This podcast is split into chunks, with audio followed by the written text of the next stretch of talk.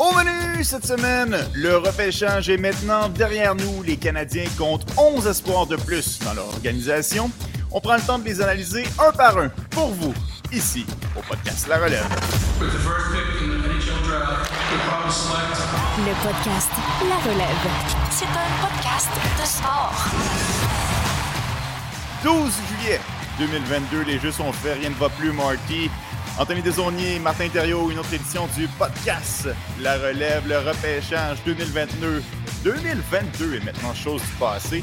Euh, il y a plusieurs choses à analyser aujourd'hui, Marty. On le sait, le Canadien de Montréal a repêché à 11 reprises, eux qui avaient 14 choix au départ. Il y a eu des coups de circuit, il y a eu des coups d'éclat de la plupart des directeurs généraux, dont Kent Hughes. On en discute aujourd'hui au podcast La Relève. Comment ça va, Marty? T'es-tu remis de tes euh, deux séances de repêchage?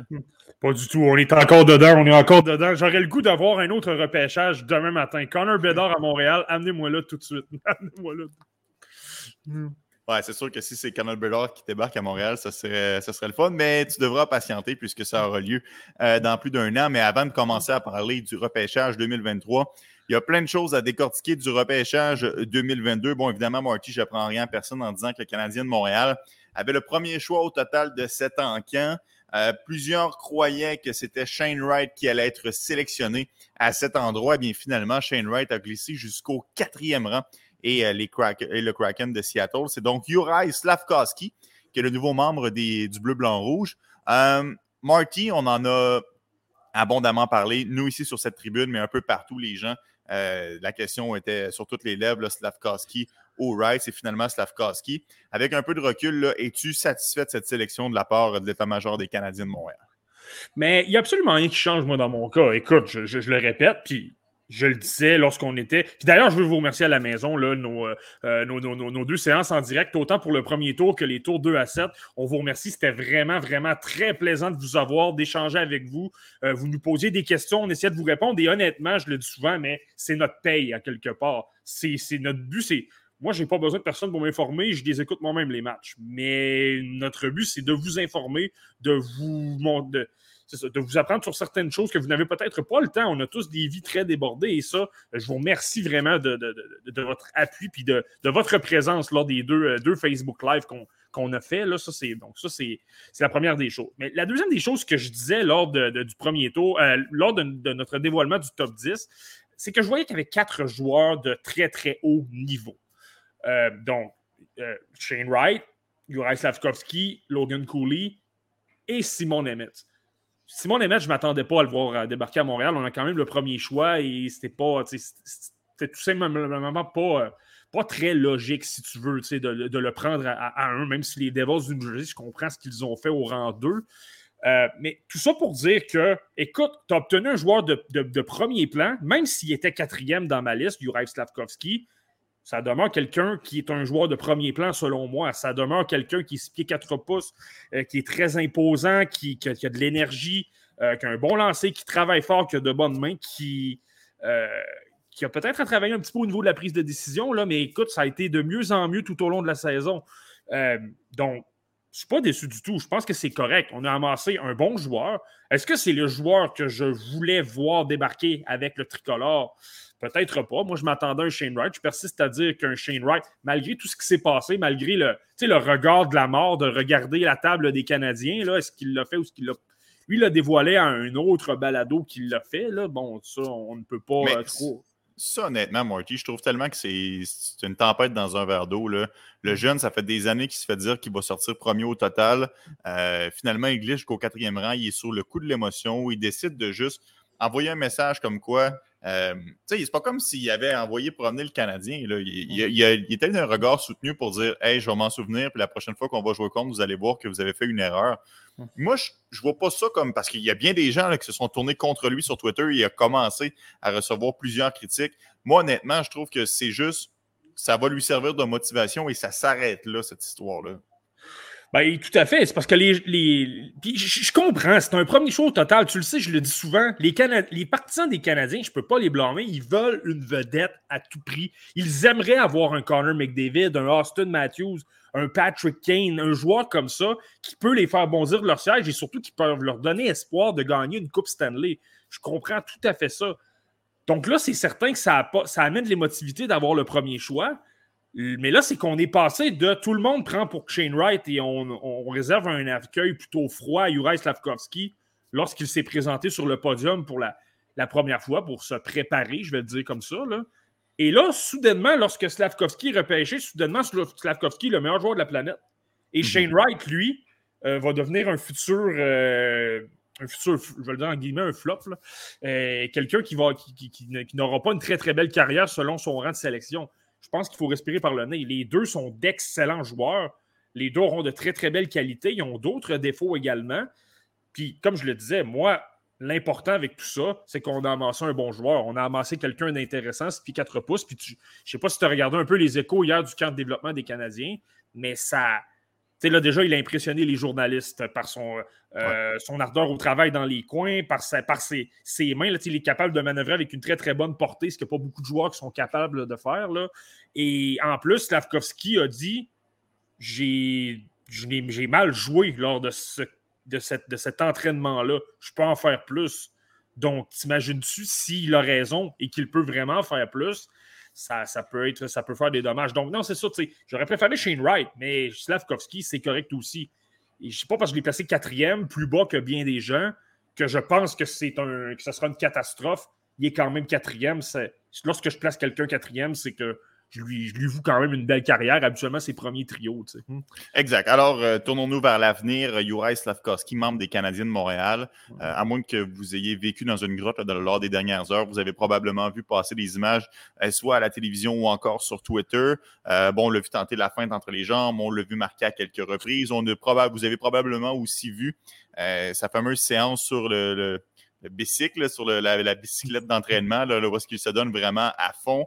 Euh, c'est un joueur qui veut faire la différence, Marty. C'est un joueur qui veut être sur la patinoire autant quand l'équipe a besoin d'un but en fin de match que lorsque l'équipe défend une mm. avance en fin de rencontre. Mm. Euh, ceci dit, même si ce n'était pas mon choix, euh, je suis heureux de voir de la façon qu'il se comporte dans les derniers jours et je suis excité de voir quelle carrière il connaîtra à Montréal. Je pense qu'on peut très bien passer à autre chose et se ranger derrière la sélection des Canadiens de Montréal. pour toi, Marty, est-ce que c'est Ligue nationale de hockey dès l'an prochain pour Juraj Slavkowski? C'est une bonne question. Écoute, euh, moi, je vais y aller comme ça. Je veux jamais donner un poste tout cuit dans le bec à un jeune, à moins que ce soit Connor McDavid. Là. Euh, je ne veux pas en arriver là. Donc, moi, ce que. Je, l'analyse de la façon suivante. Je pense que Juraj Slavkovski, ça va sembler évident. Physiquement, il est prêt pour la LNH. C'est différent d'Yesperi Kotkaniemi en 2018. Yesperi Kotkaniemi, lui, oui, il était grand, mais il était très frêle. Il était très faible physiquement. Et je persiste à dire que l'erreur que les Canadiens ont fait à l'époque, c'était de, lui faire commencer la saison à Montréal à 18 ans alors qu'il n'était pas prêt physiquement. Il avait le talent pour, euh, de fabricant de jeu, il avait le tir, ça c'était correct. Et c'est pourquoi ça prend plus de temps certains espoirs qu'à d'autres.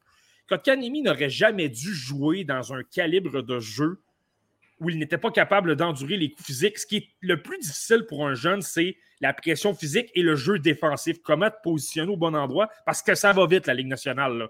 Les joueurs sont tous rapides, tout le monde se place bien euh, et tu ne peux pas faire une erreur parce que tes faits, ça amène pratiquement tout de suite à un but. Donc, moi, Slavkovski, c'est comme ça que je le donc c'est comme ça que je le vois. Et Slavkovski, c'est différent. Lui, dans les compétitions qu'il a montré, que ce soit en Liga, que ce soit aux Jeux olympiques, que ce soit au championnat mondial, il est fort physiquement. Il n'y en a pas de problème. Dans les coins, ça va bien. Il a eu de la pression contre le Canada avec des joueurs de la LNH au championnat mondial, des Travis Sanheim, des, euh, des Matthew Barzell, etc. Nomme-moi-en des joueurs comme ça. Moi, j'ai aucun problème sur le plan physique. Donc, cet aspect-là, ça fait en sorte qu'il est prêt à jouer dans. Il est capable de jouer dans la LNH l'an prochain. Maintenant, tu le sais, j'accorde beaucoup d'importance à la confiance. Moi, je lui donne toutes les chances de se tailler une place au camp. Lui, c'est certain qu'il va obtenir un contrat, là, on n'est pas fou. Il va obtenir un contrat, il va se présenter au camp, on va lui dire Tu as tout à perdre. ton poste est à perdre, mais tu as gagné. Donc, tu, vas te battre avec les autres. Et si tu es meilleur, tu auras, un poste. Si tu ne l'as pas, tu ne l'auras pas. Puis si ça fonctionne, tant mieux. Donc, Juraj Slavkovski sera un premier choix qui jouera dans la LNH en à 18 ans. c'est vrai, ça arrive tout le temps. Il y, a, eu une exception avec Owen Power, mais ça arrive tout le temps. Et sinon, ben moi, je pense que le Rocket de Laval est une très, très, très belle option pour commencer. Euh, physique, tu le sais, je le dis souvent, la Ligue américaine, je pense que c'est une ligue plus physique que la LNH parce que tu as beaucoup de vieux vétérans de 29-30 ans qui s'accrochent, qui veulent peut-être remonter dans la Ligue nationale pour euh, goûter à 4 ou 5 ou 6 matchs, qui sont plus affamés parce qu'ils voient que le, temps joue contre eux. Donc, moi, je le vois comme ça. Ça va être bon pour lui. C'est plus physique. Tu as beaucoup aussi de plus de joueurs qui sont peut-être un peu moins bons euh, offensivement, mais qui sont très, très, très, très robustes. Je ne veux pas dire qu'il y a des durs à cuire, mais disons qu'il y en a qui sont un peu plus robustes et qui vont surtout davantage utiliser ces, euh, ces qualités-là. Donc, moi, je pense que ça peut simplement être bon. Il va, être capable de se débrouiller là-dedans. Et là, dans un calibre moins relevé sur le plan offensif, s'il peut produire, prendre de la confiance, et là, je donne un chiffre euh, X, mais s'il peut obtenir un, point par match, par exemple, ou un point ou deux matchs. jouer dans la Ligue américaine à 18 ans, c'est très, très, très, très difficile. Mais là, si tu lui permets de bâtir sa confiance, puis là, tu ne sais pas qu'est-ce que ça peut donner. Dans les alentours du mois de, je ne sais pas, janvier ou février, supposons qu'il explose, qu'il est en pleine confiance, bien là, tu peux le rappeler, puis c'est parfait. Là, tu as Juraj Slavkovski en pleine confiance, c'est comme ça que tu prends, ton envol. Mais assurément qu'au camp, il mérite une chance de, se faire valoir, et je pense que simplement par son gabarit, il est capable. Là, maintenant, c'est est-ce que tu veux le garder à Montréal même s'il ne produit pas tant que ça offensivement? C'est là la question. Euh, Marc, a une question de Théo qui te demande est-ce que vous avez entendu Kent Hughes justifier son choix par rapport à Slavkowski euh, et Shane Wright? As-tu eu l'occasion d'entendre le point de presse du directeur général des, Canadiens, Maury? Je t'avoue, je vais être honnête avec toi, j'ai moins surveillé. Je n'ai pas, pas vraiment vérifié. Mais en, fait, le, le j'ai j'ai pas lu pourquoi par rapport à Wright, mais j'ai quand même lu certaines bribes d'informations. Par exemple, que, que Shane Wright, euh, leur décision, semble-t-il, n'était pas nécessairement prise jusqu'à environ euh, mercredi matin. Ça a été très, très, très serré, puis on s'est posé beaucoup, beaucoup de questions. Euh, mais la raison que Ken Hughes a, a, apporté pour justifier le choix de Juraj Slavkovski, il a dit que ses compétitions internationales ont joué dans la balance. Écoute, il s'est présenté aux Jeux Olympiques contre je le répète, contre des hommes, contre des anciens de la LNH, contre des gars qui ont de l'expérience, qui sont gros physiquement, pas les meilleurs offensivement, mais des joueurs physiquement, c'est ce qui est le plus difficile pour un jeune, je le répète. Mhm. Ben, non seulement il, s'est bien, il, a tiré son épingle de jeu, mais il a été joueur par excellence du tournoi, 7 buts en 7 matchs. Par la suite, au championnat mondial de hockey, même chose. Euh, de, très, très, très gros matchs. Et là, il y avait les joueurs de la LNH en plus. Donc, euh, ça, il l'a admis. Donc, euh, de cette, ça, il l'a justifié. de cette façon-là, Juraj Slavkovski, clairement, a séduit l'état-major des Canadiens parce qu'il a été très bon dans les compétitions internationales contre des hommes. Donc, euh, exact. Et Ken Hughes a aussi euh, mentionné que c'est un joueur qui veut vraiment faire la différence et ça, ça lui a plu euh, énormément. Slavkovski a aussi mentionné qu'il est content de jouer dans un marché de hockey pour lui. c'est vraiment un bonus, c'est vraiment un plus. Il voulait évoluer dans un marché qui, qui, aime et qui mange du hockey de tomber à Montréal. Je pense que c'est dans le meilleur des scénarios pour ce critère-là. Bon, Marky, passons un peu plus loin dans la séance de repêchage. Kent Hughes a finalement décidé euh, d'y aller d'un coup fumant. Il a transigé à Alexander Romanov aux Islanders de New York et finalement, il s'est retrouvé avec plusieurs autres, le, mouvement, mais je ne commencerai pas à décortiquer le tout, vous les avez vus passer, avec Kirby Dack. Euh, est-ce qu'on est satisfait, Marty, de l'approche de Kent Hughes d'y aller pour l'ailier de puissance au rang numéro un pour finalement repêcher le joueur de centre, euh, ben, repêcher, acquérir le joueur de centre un peu plus loin via transaction en Kirby Dack. Est-ce qu'on est satisfait de la façon que les choses se sont déroulées avec les Canadiens de Montréal? Ben, écoute, clairement, les Canadiens savaient ce qu'ils faisaient lorsqu'ils ont fait la transaction de Kirby Dack. On savait qu'on allait avancer. Supposons qu'on a pris notre décision mercredi, c'est-à-dire la veille, puis parfois les décisions peuvent se prendre rapidement. Là je pense que là, on avait pris notre décision. Écoute, Juraj Slavkovski sera notre choix, donc un ailier gauche. Et là, on a toujours un problème au centre. Euh, et là, il y a Kirby Dack. On entend des bribes à gauche à droite que semble-t-il que Jeff Gorton, lorsqu'il était directeur général des, Rangers de New York, euh, a fortement hésité de le prendre deuxième au total en 2019. Et finalement, s'est rabattu sur le choix populaire qui était Capo Caco. Mais ça, ça veut dire qu'il adorait Kirby Dack. S'il pensait peut-être le prendre deuxième, et que c'était serré entre lui et Kako, c'est parce qu'il l'aimait pas à peu près. Donc, ça, tu pars de cette prémisse-là. Et là, si tu dis, écoute, finalement, on va y aller avec l'ailier et non le centre, mais je vais quand même m'amasser un jeune centre de gros gabarit. Puis si je ne suis pas capable d'amasser un centre de premier plan dans ce repêchage-là parce qu'on n'a tout simplement pas la chance, ben écoute, je vais l'amasser via transaction. Et ça, c'est très, très, très brillant. C'est là que c'est important de prendre le, là, là, évidemment, je vais y aller selon l'opinion des Canadiens, non ma liste personnelle, mais tu veux y aller selon le meilleur joueur disponible parce que tu peux toujours faire des transactions pour combler ton besoin. On parlait mhm. d'un gros joueur de centre qu'on n'avait pas, puis du jour au lendemain, paf, euh, Kirby Dack débarque à Montréal. Là, maintenant, mon évaluation que je fais du joueur, j'ai jamais été un énorme partisan de Kirby Dack. Je l'ai souvent dit. Là, il a été repêché troisième. Moi, je l'avais davantage dans les alentours du 15e rang. Pas qu'il était pas bon, pas que c'était pas un gars rapide. Il est très rapide. Il a des mains très, très, très, très, très rapides. C'est un gars qui est capable de faire de très, très, très belles feintes. Euh, qui est très, très, très créatif. Je trouve qu'il y, a un bon lancer, même s'il ne l'utilise pas tout le temps, là, mais il y, a, quand même un, un, bon lancer, comme relativement correct. Euh, mais moi, ce qui m'a toujours un peu inquiété dans son cas, c'est malgré qu'il soit 6 pieds 4 pouces, j'ai toujours trouvé que physiquement, c'était pas quelqu'un qui avait beaucoup de facilité à ce niveau-là. Euh, je trouve que lorsque tu. Je me, souviens lors de son année de repêchage, j'avais vu des matchs des séries avec les Blaze de Saskatoon. Et oui, il était blessé, là, mais il se faisait frapper. Puis tu voyais que ça le dérangeait, que ça, jouait sur son moral. Puis il n'a pas nécessairement très, très bien joué, du moins lors des matchs que j'ai vus. Euh, ça, ça m'a toujours laissé sur mon appétit et forcé d'admettre que depuis le début de sa carrière, ça a tendance à me donner raison. Ce n'est pas quelqu'un qui a montré qu'il était capable d'obtenir 70-80 euh, points parce que je ne veux pas être plate, mais Jack Hughes, lui, au premier rang, ça a été difficile au début. Mais là, il a la production d'un premier centre. Là, il a pris son envol après deux mhm. ou trois saisons. Je comprends que Kirby Dack a été blessé à travers tout ça, mais euh, c'est là que j'ai plus discuté. Mais, mais je comprends ce qu'on veut faire. C'est ça. On avait l'occasion de prendre l'ailier. On n'a toujours pas le premier centre. Ben écoute, on va aller le chercher dans une transaction. Et, et ça, tu peux le voir des deux, des deux façons. Oui, on avait le 13e choix au total. On aurait pu amasser un Jonathan Lekerimaki qui, moi, était cinquième dans ma liste. Et honnêtement, j'aurais préféré garder le 13e choix au total. Je suis un peu d'accord avec tout le monde là-dessus. Mhm. Mais tu peux voir le verre à moitié plein également, puis te dire, écoute, on a, disons-le comme ça, entre guillemets, on a échangé Alexander Romanov contre euh, Kirby Dack. Moi, si tu analyses ça comme ça, ben, je me dis, ben écoute, je le prends demain matin. J'aime beaucoup mieux que. Euh, même si j'aime Romanov, c'est une coche en dessous d'un Kirby, de ce qu'un Kirby Dack peut apporter. Et en plus que tu as d'autres défenseurs qui poussent chez les Canadiens. Hmm. Et je sais qu'il y, a des choix de, troisième et de quatrième tour aussi qui ont été euh, euh, passés dans cette transaction-là à, trois équipes, si on peut l'exprimer ici. Hmm. Euh, mais effectivement, on se débarrasse d'un joueur qui était un favori de la foule ici à, Montréal, Alexander Romanov.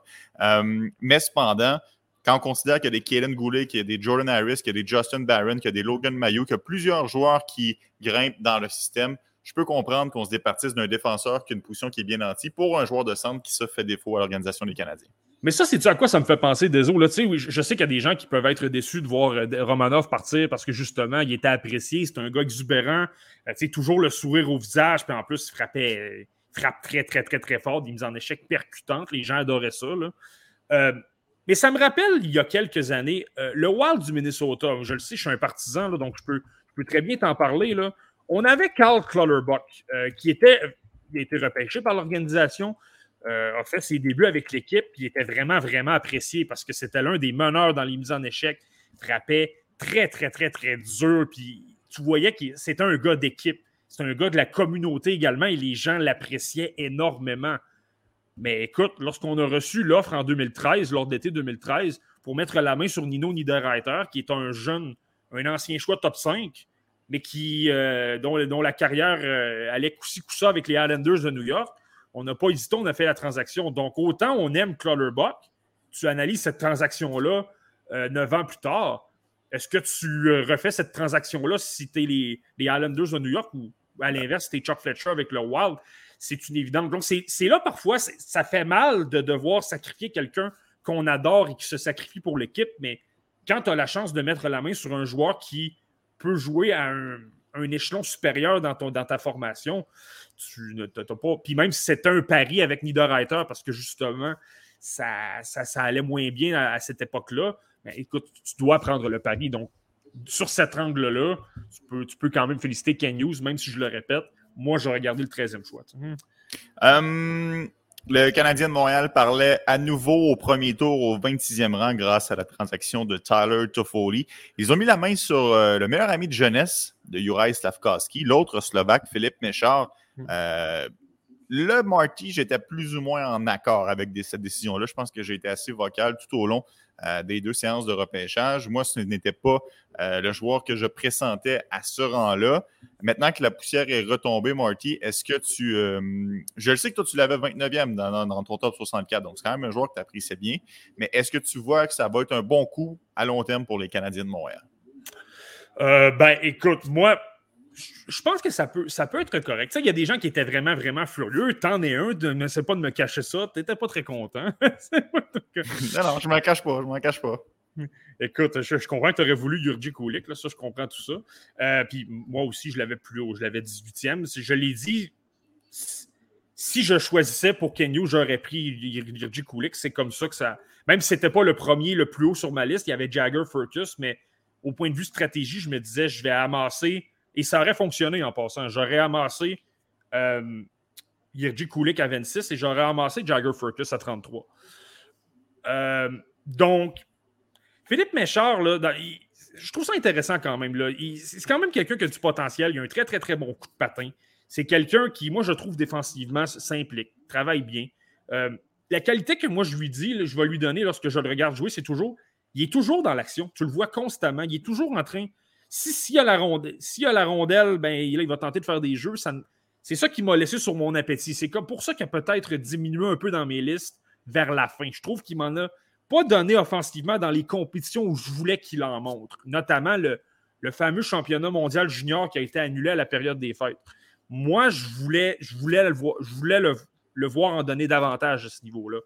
Euh, mais c'est quelqu'un qui est toujours très, très impliqué, qui a un excellent coup de patin. Puis si tu un bon coup de patin, que tu es bien positionné, ben, tu es bien positionné pour récupérer la rondelle et faciliter les relances, améliorer le jeu de transition euh, en zone neutre et attaquer la zone adverse avec vitesse. C'est comme ça que tu crées des chances de marquer. Euh, donc, moi, ça, ça me satisfait. Mais là, maintenant, je le répète, euh, il était 29e, il avait glissé, j'avais un haut, puis on, je sais qu'on va reparler plus en détail, mais j'avais Owen Beck devant lui. Ce que j'aimais pas de, de Méchard, c'est ça, c'est dans des compétitions où je voulais le voir. Parce que tu peux toujours te dire, écoute, il ne m'en donne pas beaucoup offensivement, mais c'est peut-être normal. Il joue dans une ligue d'hommes en Slovaquie contre des professionnels qui savent comment ça se passe. Et c'est certain que si tu as 27 ans, tu joues contre un joueur de 17 ans, c'est plus facile. Mhm. Mais là, euh, pas d'excuse au championnat mondial des moins de 20 ans. Les joueurs sont plus jeunes, sont moins expérimentés, ça va moins rapidement. Et il m'en a pas vraiment montré. On a vu, on a vu, on a vu Nemeth et on a vu Slavkovski on a un peu moins vu Méchard. Et sa taille laisse un peu à, désirer également un petit peu. On parle quand même d'un 5 pieds 10 pouces et 174 livres. Est-ce que ce sera un. Parce qu'il est capable de jouer au centre. Il a joué aux deux positions cette saison, au centre et surtout à l'aile en Slovaquie, mais c'est normal. Un jeune joueur, on ne veut pas trop l'exposer au centre. Mais il est capable de jouer au centre. Donc, c'est de se demander est-ce que ce sera un centre ou un ailier dans la LNH C'est ça ma, c'est ça ma question. J'ai le goût de penser peut-être que ce sera un allié, malheureusement, parce qu'il euh, est peut-être un petit peu trop petit. Tu, euh, parles d'affronter des joueurs de son âge, Marky. Tu me disais justement dans une conversation comme ça à bâton rompu que euh, ça avait été plus difficile lorsqu'il s'était retrouvé confronté à, Simone Nemetz. Ouais, ben c'est un détail qui c'est drôle parce que je, je regardais mes listes, pas mes listes, mais mes notes plutôt. puis j'étais amusé. Dans le fond, je, parlais, je parlais un peu, euh, je, vais, le dire comme ça, euh, en, en, anglais, on va dire off the record. Je parlais un petit peu, je parlais un petit peu en privé avec euh, Seb Gagné, d'ailleurs, que je salue. Puis je vais en à cette réflexion-là. C'est drôle, je viens de revoir mes notes. Puis écoute, j'avais noté que il, était, il se faisait toujours contrer par Simon Nemeth. Tu vois, je l'ai noté ici, avait joué parce qu'ils ont joué en série contre l'équipe de Nemeth et d'Adam Sikora, le HK Nitra. Et j'avais noté, écoute, plusieurs problèmes contre Nemetz. Puis euh, il essayait d'échapper à son attention un peu en, euh, euh, en, essayant de, tricher un petit peu, en essayant de prendre de l'avance. Mais Nemetz était tellement intelligent que ça, ça fonctionnait. Chaque fois qu'il tentait quelque chose contre Nemetz, ça ne fonctionnait pas. ça, je te dirais que c'était peut-être un point inquiétant. C'est que je comprends que Nemetz est meilleur. Il a été repêché deuxième et il était troisième dans ma liste. C'est pas pour rien mais en même temps, il a le même âge. Je veux dire, de, là à, dominer tout le temps, c'est une chose. Là, tu, sais, tu devrais être capable de t'imposer à certains niveaux. Je sais pas.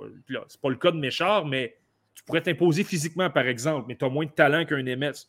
Mais là, c'est que chaque fois, ça ne fonctionnait pas. Donc, c'est rien d'alarmant. Je l'ai quand même 29e. Puis moi, je persiste à dire que c'est un, choix, un bon choix, mais j'avais des préférences. Donc, c'est correct. Mais Mais c'est ça. C'est ça. C'est un choix correct, mais il y, a, une part de risque et c'est pourquoi il avait diminué.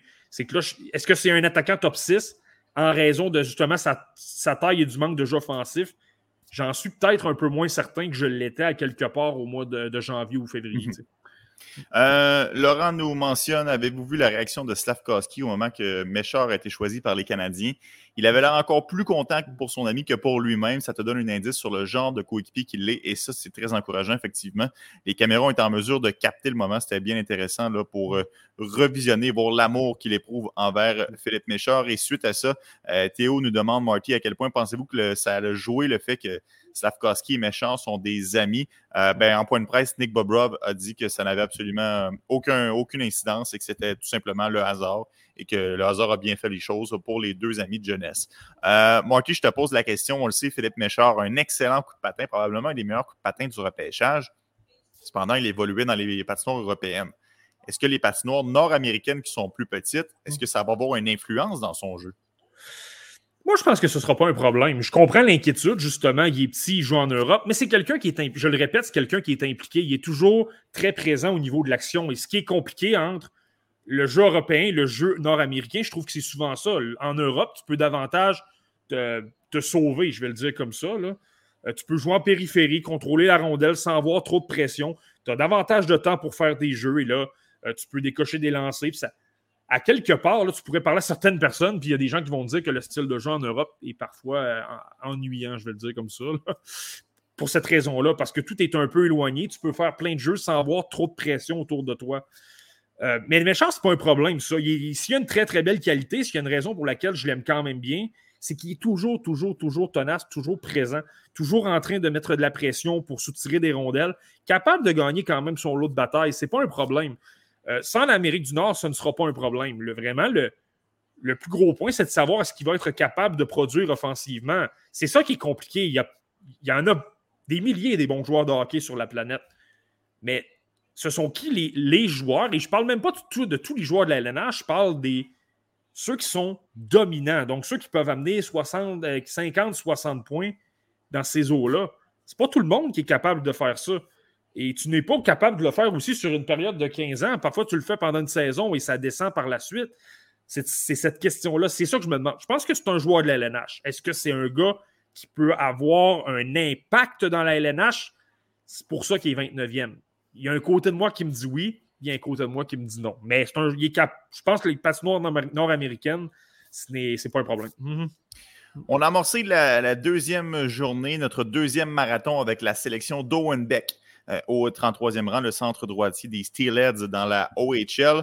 Euh, Marty, honnêtement, je te le dis, si le Canadien de Montréal avait tout simplement inversé les deux sélections et choisi Owen Beck à 26 et Philippe Méchard à 33, je sais que c'est ridicule. Mais on aurait dit que je, regarderais leur, euh, leur repêchage d'un meilleur œil. Je serais comme, OK, parfait, je comprends. Euh, Beck, une belle valeur à 26 et finalement à 33, mais je, suis satisfait. Mais, puis je le sais que ça n'a aucun rapport parce qu'au final, au moment où on se parle, ça ne change rien. Il aurait pris Owen Beck en cinquième round au premier tour, ça ne change rien. Mais psychologiquement parlant, je serais plus à l'aise d'avoir inversé les deux joueurs parce que je préfère, en mon sens, Owen Beck, qui est un centre complet, un centre qui joue de la bonne façon. Es-tu d'accord avec ça, Marty? Euh, ben, écoute, ben, à quelque part, j'ai pas le choix d'être d'accord. Je veux dire, j'avais, j'avais Owen Beck 26 et j'avais euh, Méchard 29. Donc, moi aussi, moi aussi, si ça, avait, ça s'était produit, je le répète, j'aurais pris Yerji Kulik et, j'aurais pris Owen Beck à 33. Euh, pas à 33, mhm. j'aurais pris Jagger Furcus en fait. Mais Owen Beck, c'est un bon choix aussi. Euh, c'est ça, tu n'as pas le choix d'être d'accord là-dessus. En même temps, le seul but, je pense qu'on suranalyse un peu aussi. Ah ouais, j'aurais été mieux d'inverser les choix. le seul ah, c'est de la fantaisie, on s'amuse. Non, je le sais, mais moi, mon sens, la seule importance, c'est d'obtenir un bon joueur. C'est d'obtenir un joueur qui va évoluer dans la LNH et qui, lorsque tu repêches premier au total, tu veux une vedette, là, tu veux un, premier trio, puis tu veux quelqu'un qui performe très bien. Là. Puis plus tu descends dans le repêchage, plus tu veux un joueur de la LNH, tout simplement. Tu prends des chances. Euh, il y a des choses que tu aimes et d'autres moins, mais tu prends des paris sur certaines choses. Euh, écoute, là, je je ne commencerai pas à te nommer les joueurs va, desquels on va parler plus tard, mais euh, s'il y a un défenseur suédois, par exemple, qui présente de belles qualités, euh, peut-être que les Rangers de New York n'aiment pas ces qualités-là, sont ah, moi je ne suis pas sûr. Puis les Canadiens, de leur côté, font écoute, moi, je l'adore, je suis vraiment prêt à, prendre une chance avec ça, puis de le développer. Puis je pense que ça peut donner quelque chose d'intéressant. Et c'est ça, tu sais, je, prenais souvent cet exemple-là lorsque je parle un peu avec euh, notamment notre ami et collaborateur ici au podcast La Relève, euh, Alexandre Régimbal. Je parlais énormément de la JMQ avec lui. Je, je lui soulevais souvent le point. On, soulève, toujours le brio des Canadiens d'avoir choisi Joshua Roy au cinquième tour, puis avec raison, là. Il était 33e dans ma liste en 2021. Je salue encore ce choix-là. C'est un, véritable vol, puis je, pense qu'il va être très bon. J'ai toujours dit qu'il y avait un potentiel top 6, même avant ce repêchage-là. Donc, ce n'est pas sa dernière saison qui m'a influencé, c'était avant. Euh, mais en même temps, tu peux te poser la question écoute, autant les Canadiens ont réussi un très beau coup, mais de l'autre côté, on a. Puis j'adore William Trudeau, là. Mais on a pris William Trudeau devant Joshua Roy. Donc, dans l'évaluation, il faut considérer pratiquement qu'on préférait, à moins qu'on avait des informations privilégiées, là, on préférait euh, William Trudeau à Joshua Roy. C'est comme ça qu'on le voit. Moi, c'est comme mhm. ça que je le vois. Donc, mais ça, reste, ça demeure un bon coup. On ne peut pas critiquer le Canadien parce qu'au final, l'important, c'est qu'ils ont obtenu un bon joueur. Donc, moi, c'est la même chose. Si tu as obtenu Méchard, tu as obtenu Beck, c'est bien parfait. On aurait pu inverser aussi, prendre. Peut-être que Owen Beck aurait été repêché 26e et que les Canadiens n'auraient jamais obtenu Philippe Méchard. Et là, on aurait obtenu peut-être un attaquant qui est bien, je ne sais pas, là je, suppose, mais peut-être moins bon. Puis là, ça aurait complètement déraillé. Donc, on est mieux d'avoir Méchard et Beck que d'avoir Beck et un joueur qui est vraiment moins satisfaisant. Là, j'ai. Euh, écoute, je vais retourner voir la liste du repêchage, mais je vais te donner des exemples. Ben, par exemple, un, Philippe Boosted, par exemple, que moi, hmm. sincèrement, je l'ai vraiment plus bas. Euh, ben, écoute, disons, là, je pense que ça aurait critiqué pas mal plus. Euh, bon, Marty, maintenant qu'on a dressé la situation pour ça, la comparaison des choix puis l'inversement potentiel de leur rang, parle-nous d'Owen Beck. On le sait que c'est un joueur de centre qui a un style qui s'apparente déjà euh, à la Ligue nationale de hockey, très complet, capable d'effectuer des jeux à bonne vitesse, bon sur les mises en jeu. C'est quoi ton portrait général de Owen Beck, Marty? Mais Owen Beck, c'est pas compliqué. Je pense que c'est un bon, un bon joueur dans les deux sens de la patinoire. C'est un gars vraiment, vraiment efficace. Euh, euh, défensivement, il est solide, toujours en train d'appuyer ses défenseurs. Travaille très bas dans la zone. Capable de mettre de la pression. Ça, c'est les qualités que tu recherches lorsque tu es dans ta zone. Tu veux supporter, et de récupérer des rondelles. Et c'est quelqu'un qui, une de ses très belles qualités, c'est qu'il a un excellent coup de patin. Donc ça, ça fait en sorte qu'il est capable de justement supporter les défenseurs. Et là, si on lui remet la rondelle, bien, les relances sont très, très, très rapides, puis il accélère rapidement. Là. Tu peux surprendre les, les, joueurs adverses. Ça te permet d'attaquer la zone neutre avec beaucoup de vitesse. Ça, c'est intéressant. Euh, offensivement, moi, il, m'a beaucoup. Ça m'a beaucoup. Je l'avais plus bas euh, plus tôt cette saison. Puis, lors des séries de la OHL, j'ai bien aimé le fait que j'ai trouvé qu'il a créé davantage de jeux. Il est peut-être plus offensif que je le pensais. Il tentait davantage de petites feintes, puis tout ça avec, à haute vitesse. Donc, c'est très compliqué si tu veux euh, réparer ton erreur. Là. Euh, tu, te fais déjouer, puis là, le joueur est tellement rapide que tu as déjà euh, quelques mètres de retard. Donc là, c'est pratiquement impossible à, revenir et à contrer. Puis de l'autre côté, tu es davantage surpris également, tu es plus à risque de commettre des erreurs. Donc, ça, c'est très, très bien. Donc, c'est ça, défensivement, très, très, très bon dans, les trois zones. Euh, très, très bon offensivement également. Euh, très bon dans les mises au jeu. On l'a souvent souligné, mais il a un très, très bon taux d'efficacité. donc, moi, c'est vraiment ça que je vois. Je me dis, au minimum, tu as un gars, un excellent centre de troisième trio. Mhm. Puis je vois du jeu offensif qui me laisse penser que peut-être, puis là, c'est certain que s'il est dans une bonne équipe, ce sera troisième trio, mais s'il y a moins de qualité au centre, je serais peut-être pas surpris de le voir sur un, deuxième trio parce qu'il est très, très bon partout. Hmm. Euh, Marty, bon, je sais que tu détestes le jeu des comparaisons, puis LVR aussi est au courant de ce fait-là, mais il te demande quand même si jamais tu veux te prêter au jeu. Euh, à quel genre de joueur on pourrait comparer les espoirs des Canadiens de Montréal? Commençons avec Owen Beck. Euh, je ne sais pas si tu as un nom déjà en tête, Marty, mais si je te propose un, gars comme Dylan Dubé, penses-tu que ça, penses que ça se rapproche un peu de, Owen Beck? Ben, écoute, puis écoute, LVA le souligne à juste titre, là, je, veux faire attention. C'est pas un copier-coller du joueur. C'est pour ça que j'ai eu tant de la difficulté. C'est là, je vais dire le joueur, Puis en même temps, je vais t'apporter des variables. Ouais, mais Beck est meilleur dans ci et l'autre joueur est meilleur dans ça. Owen Beck, c'est pas pour rien que je l'ai monté 26e. C'est que l'an dernier, j'avais placé Wyatt Johnston 38e. Et je m'en veux. Je m'en veux pas mal parce que je l'aime beaucoup, Wyatt Johnston. Euh, et là, je me suis dit, je trouve qu'il y a des éléments qui se ressemblent. C'était des bons joueurs défensifs, c'était des gars avec des bons coups de patin. Mais là, c'est là que je dis qu'il faut faire attention. Johnston est plus gros. Mais Owen Beck est peut-être plus rapide. C'est ça qui est. Mais si j'avais un comparable un peu, ce serait peut-être ça. Là, j'ai hâte de voir la progression. peut-être en moins bon aussi, on verra bien. Moi, j'ai l'impression, c'est le pari que je fais. Je me demande si l'année prochaine, avec les Steelheads, il peut avoir une très, très belle progression. Comme il comprend bien le jeu, ça, je l'ai oublié, mais il est très intelligent. C'est quelqu'un qui a remporté euh, le titre de joueur étudiant par excellence dans, la, dans la OHL. Ça, c'est quand même pas rien, c'est à souligner. Là.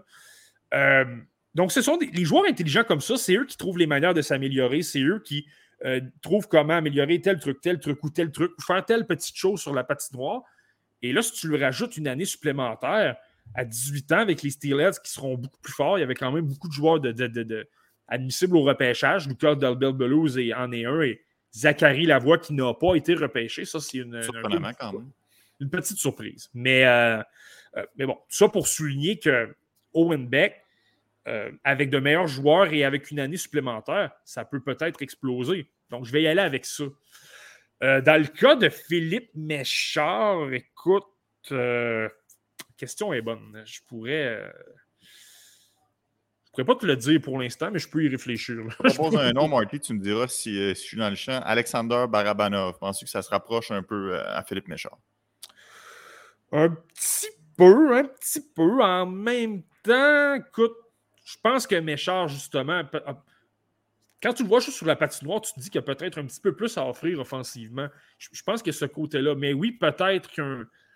C'est parce qu'en même temps, c'est pas sexy de dire que ça va devenir un futur Alexander Barabanov. Là, ça, laisse, ça, laisse ça laisse pratiquement présager que dans cinq ans, on ne lui donnera pas d'offre de contrat et il va devenir joueur autonome sans compensation. Parce ben non, mais Faire attention, là. Mais donc, euh, ben, peut-être, écoute, je dois. Il faudrait que, faudrait que je revoie un peu. Euh, assez pour le jeu des comparaisons, là, Marty. Euh, on y reviendra la semaine prochaine. Un, épisode complet sur des comparaisons des espoirs des Canadiens. Là. ça, se pourrait que j'anime et que toi t'analyses. bon, Marty, tu as parlé de l'intelligence, puis ça, je pense qu'il faut le souligner. Il y a quand même une ligne directrice dans les choix des Canadiens de Montréal, du moins de mon point de vue je trouve que l'intelligence est vraiment en avant-plan. Je trouve que c'est une qualité qui ressort dans le jeu euh, de Philippe Méchard, dans le jeu de Owen Beck et aussi dans le jeu de Lane Hudson, qui est le prochain choix des Canadiens de Montréal qui ont obtenu avec la transaction de Brett Kulak. Merci beaucoup, Edmonton. Euh, Lane Hudson, joueur sélectionné au 62e rang, bien évidemment, tout le monde le sait, euh, petit défenseur issu du programme de développement américain une vraie bombe sur patin. Je ne parle pas nécessairement en, termes de vitesse, mais en termes d'explosion, de créativité, en termes de euh, sens offensif, vraiment être en mesure de bien performer, de créer des jeux. Euh, Marty, difficile de ne pas être emballé avec cette sélection du tricolore.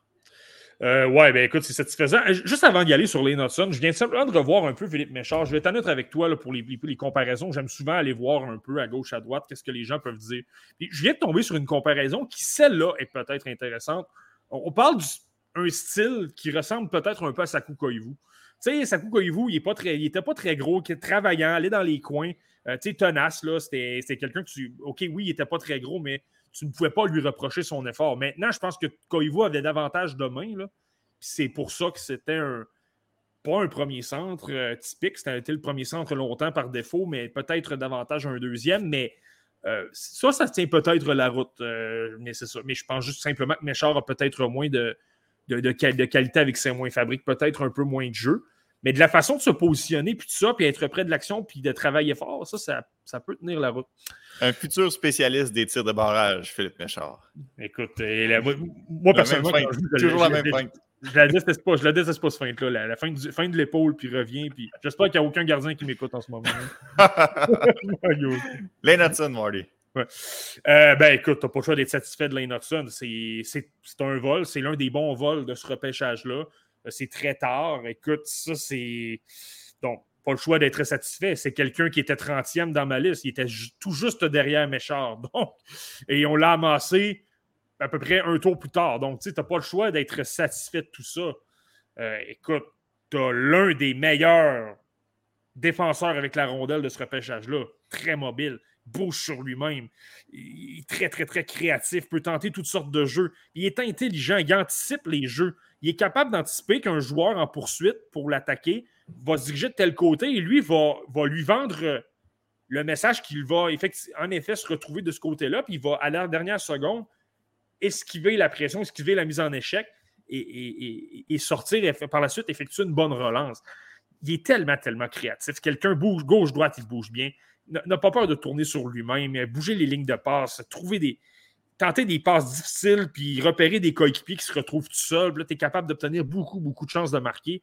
C'était le meilleur défenseur de l'équipe américaine des moins de 18 ans. D'ailleurs, il a été nommé meilleur défenseur du championnat mondial des moins de 18 ans.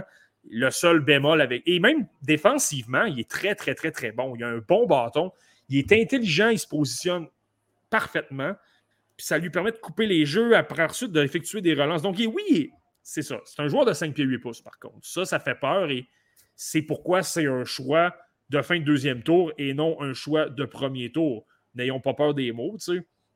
Mais, je regarde, Marty, le Canadien, excuse-moi, je ne veux pas te couper, mais rapidement, le Canadien a quand même repêché plusieurs joueurs plus vieux, au moins Lane Hudson. Il a encore le temps pour grandir et prendre de la masse. Il y, a, espoir que ça ne devienne pas un défenseur de 5 pieds 8. En fait, ce serait surprenant qu'il soit encore à 5 pieds 8 lorsqu'il donne ses premiers coups de patin dans la Ligue nationale.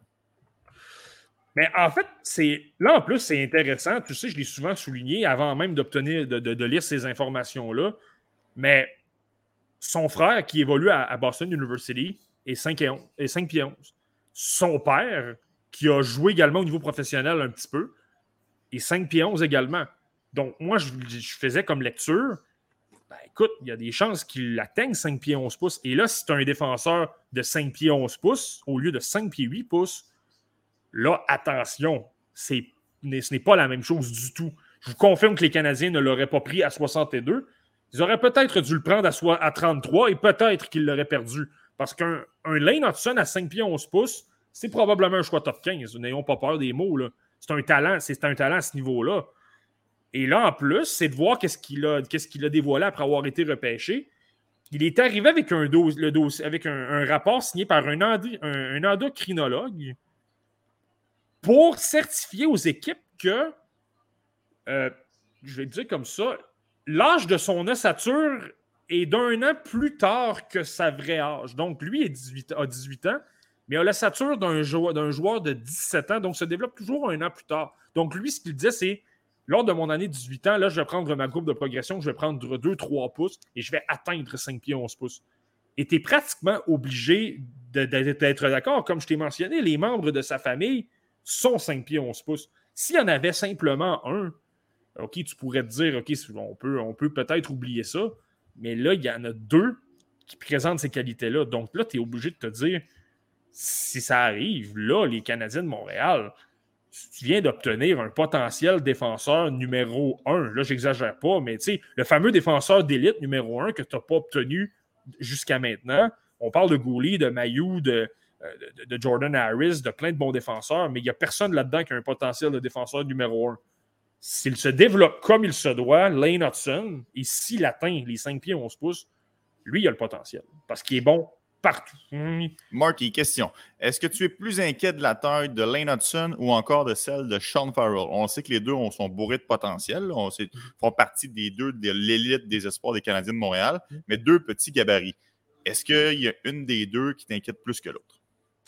Euh, ben, je vais y aller avec, pour, pour, les raisons que je viens de te mentionner par rapport à, à, la, taille, là, que je pense qu'il peut prendre de la taille. Je vais y aller avec Sean Farrell. Sean Farrell, euh, puis en passant, j'adore Sean Farrell. C'est quelqu'un que j'avais euh, j'avais très haut dans mes listes, là, début de deuxième tour dans ma liste personnelle.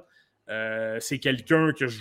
C'est ça, c'était un espoir de deuxième tour dans ma tête, a été finalement repêché au quatrième tour par les Canadiens. Donc, moi, je, je l'avais dit à l'époque, je trouvais que c'était un, véritable vol. Je comprenais Cole Caulfield également l'avait dit, je ne sais pas si tu te souviens, ce sont de bons amis quand même. Euh, donc, moi, je ne suis. Donc, tu sais, je, l'adore. Mais en même temps, l'aspect que j'ai nommé sur les Hudson, tu ne l'as pas avec Sean Farrell. Sean Farrell, c'est un aspect qui doit travailler pour atteindre la LNH et je pense qu'il va y parvenir. C'est pour ça que je l'avais aussi haut et, que je l'aime beaucoup. Euh, ben, il doit travailler sur sa force physique. C'est pourquoi c'est une bonne décision qu'il retourne à Harvard. Il y a moins de matchs, donc il a le temps de travailler davantage dans le gymnase. De, au lieu de jouer trois ou quatre matchs par semaine, de faire de l'autobus, de te promener au Cap-Breton à Halifax ou euh, à Moncton, et là, tu n'as pas le temps de t'entraîner. Tu passes ton temps dans les arénas, dans les hôtels et que tu es fatigué. Là, à la place, tu joues les fins de semaine, mais la semaine, tu peux constamment être au gymnase. Ça te permet de te renforcer physiquement. Donc, lui, c'est tout simplement très, très bon pour lui. J'ai hâte de voir cette saison-là. J'ai hâte de voir comment, pas au niveau offensif, ça, ça va bien aller, mais au niveau physique. Si je vois que là, au niveau de la NCA, il devient dominant au point que là, personne ne peut lui toucher, là, on va pouvoir dire OK, là, tu es rendu à l'étape de, de, te prouver dans la Ligue nationale de hockey. Retrouve-toi au minimum à Laval, puis si c'est mieux, ce sera Montréal, mais euh, mais c'est ça. Il y a quand même cet élément-là d'inquiétude. S'il ne le fait pas, ben, il y a un petit peu d'inquiétude. Tandis que ah, on dirait que je suis un peu plus euh, rassuré par rapport à justement ce rapport-là. Il sera intéressant à surveiller à l'Université de Boston dans la NCA l'année prochaine. Lane Hudson, défenseur des Canadiens de Montréal Marty, on se dirige au troisième tour où le Canadien a mis la main sur un Autrichien, Vincent Rohrer. Euh, je le disais un peu plus tôt, on voit encore le même fil conducteur. Encore une fois, un joueur qui fait preuve d'intelligence sur la patinoire, un attaquant très intelligent qui a des bonnes attitudes offensives. Sans que ce soit mon joueur préféré, il faut reconnaître qu'il a ces qualités-là, Vincent Schroeder. Ouais, moi, ce choix-là me déçoit pour une chose. une seule chose, c'est pas, pas en lien avec le joueur. Je pense que c'est un pari intéressant. Mais écoute, on a, on est, on passé par-dessus Michael Fisher. Et Michael Fisher, qui, moi, est l'un de mes préférés, l'un de mes coups de cœur, je l'ai 39e, euh, c'est quelqu'un que j'adore. Euh, il a été repêché par les Charles de San Jose avec le choix suivant. Ça, je te dirais que ça.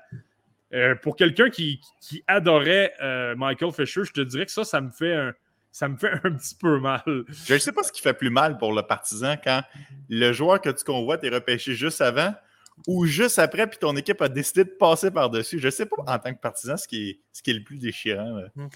Ouais, ben écoute, ben, je vais quand même, je vais quand même dire que c'est moins, moins grave de l'avoir laissé passer parce que dans le fond, tu as pris la décision que tu aimais mieux un autre joueur. Tandis que là, quand, lorsque tu le fais, te le, fais prendre devant, là, c'est. C'est pas mal, pas mal, pas mal cruel. Moi, je me souviens du, du, Je reviens avec le Wild du Minnesota, mais on hésitait entre Braden Point et un autre joueur, et je vais le mentionner, le fameux joueur. Là. Et le, Lightning de Tampa Bay voulait tellement avoir Braden Point qu'ils ont été prêts à donner, je pense c'est un choix de septième tour, pour simplement s'avancer d'un rang devant le Wild. On a, on a pris Braden Point, et là, je ne mentionnerai pas ce que Braden Point est devenu, mais euh, les, les, Canadiens, euh, pas les Canadiens, mais le Wild, eux, a, choisi, le, Wild a choisi euh, les partisans du Rocket de Laval le connaissent bien. Ils ont choisi euh, oui, Louis Belpedio. Mais disons que les, euh, les, deux carrières ne sont pas tout à fait les mêmes. C'était deux choix consécutifs. Le Lightning a donné un choix de 7 pour inverser les choix, puis ils ont pris Braden Point. Wow. Ouch. Ça, ça, ça, fait mal, Maury. Ben, c'est ça. Fait que là, ça, ça fait très mal. Mais si tu me dis que le Wild, par exemple, euh, ben, c'est ça. Là, ça fait mal en raison de la transaction. Mais si tu débarques les deux situations font mal, mais celle-là fait plus mal que, que, de lever le nez sur le joueur et qu'il soit repêché par la suite. Vincent Srorer, Marty, point intéressant à, souligner. Date de fête 9 septembre 2004. Ça, c'est important à prendre en considération. Oui, absolument. Mais en fait, je pense que c'est là que peut-être que les Canadiens prennent le pari. C'est qu'à. Je le dis souvent, là, 9, 9, septembre 2004, ça veut dire que lui, il a commencé la saison, il venait d'atteindre 17 ans. Mais c'est important cet âge-là parce qu'il y a de la tout le monde est en poussée de croissance. Tout le monde peut prendre beaucoup de force ou de taille en, très peu de temps, en quelques mois. C'est une étape importante. Puis également l'expérience, la. Euh, ben, c'est ça, comme la, la, OHL n'a pas joué la saison dernière. Lui avait 16 ans, n'a pas, pas, pas, joué, euh, n'a pas joué au niveau de la OHL du tout. Donc, lui, c'est sa première saison. C'est pas trop à quoi s'attendre. C'est normal. Lorsque tu débarques dans un nouveau circuit pour la première fois, ben, tu dois t'habituer au rythme de jeu, au jeu physique, aux adversaires, au voyage. Tu euh, veux, pas, l'Autriche et l'Ontario, c'est beaucoup plus petit, l'Autriche. Ça, va sembler drôle à dire, mais sur le plan de la superficie, l'Autriche est beaucoup plus petit. Donc, les voyages, lorsque tu tapes un voyage d'Ottawa pour aller jouer à, je vais donner un exemple comme ça, Windsor ou Sarnia, ben, tu dois apprendre à gérer tout ça. Donc, ça semble, ça semble un peu anodin, mais ce sont quand même tous, tous des choses à, gérer. Donc, euh, donc le pari est intéressant. Puis, étant donné qu'il est jeune, mais la courbe de progression peut peut-être être, euh, meilleure. Euh, donc, c'est ça. Par, rapport à Rohrer, de la manière que je le décrirais, je dirais OK, c'est pas un joueur qui est très, très, très, très gros. On parle de, on parle de 5 pieds 11 pouces et 168 livres. Mais moi, je trouve que c'est quelqu'un qui travaille beaucoup. Quelqu'un de très, très, très acharné, tenace. En zone défensive, travaille constamment, bien, bon bâton, tente d'appliquer de la pression. Même s'il n'est pas très gros, il n'a pas peur du tout de s'impliquer physiquement. Euh, offensivement, je ne t'accorderai pas que ce n'est pas Juraj Slavkovski, ce n'est pas un, joueur élite là-dessus. Mais je vois du talent quand même un petit peu. Je le vois fabriquer de temps à autre euh, certains jeux. Là, je trouve qu'il y a une certaine vision quand même. Mais sa grosse force, c'est vraiment que c'est quelqu'un qui travaille beaucoup, beaucoup, beaucoup. Son éthique de travail est bonne et euh, tu le sais, lorsque tu travailles très, très fort, c'est souvent ces gars-là qui vont trouver des façons de s'améliorer et de progresser davantage. Et l'autre aspect, bien écoute, tu l'as mentionné, c'est un, un, Autrichien. Ben, il va avoir Marco Casper et Marco Rossi, l'espoir du Wild, avec lui pour travailler constamment euh, dans les entraînements en gymnase euh, durant l'été. Puis lorsque tu as un Marco Rossi qui est une machine d'entraînement, je te dirais, tu n'as pas le choix de suivre parce que tu te sens mal d'être celui qui est quatre ou cinq coches derrière et qui ne travaillent pas. C'est simplement contagieux. Donc, ça, je pense que ce sont, euh, ce sont de bonnes nouvelles. Et que ce soit une bonne chose parce que je pense qu'il doit ajouter euh, du muscle sur son, son gabarit là, mm. à 5 pieds 10, 163 livres, comme tu l'as mentionné. Il y a de la place pour justement se grossir un peu euh, sans trop affecter son patin que je ne considère pas nécessairement élite. Euh, pour sa taille, à 5 et 10, on pourrait s'attendre à ce qu'il soit un peu plus rapide, sans dire qu'il est lent. Euh, je pense qu'il y a place à amélioration euh, à ce niveau-là dans le cas de l'horaire. Oui, il y a place à amélioration, mais en même temps, il n'est pas, pas super lent non plus. C'est quelqu'un qui est quand même capable de suivre le jeu. Puis, si tu lui donnes la progression comme il se doit, supposons, il joue ses deux années juniors et par la suite se retrouve dans la Ligue américaine deux ou trois ans, donc dans quatre ou cinq ans, euh, puis là, qui a amélioré son coup de patin, moi, je pense qu'il est capable de, capable de tenir son bout dans l'LNH parce qu'il est très travaillant. Euh, est-ce que ce sera un joueur de premier trio? Non, parce que ça peut peut-être lui nuire, mais je pense qu'il va être capable de s'en sortir quand même.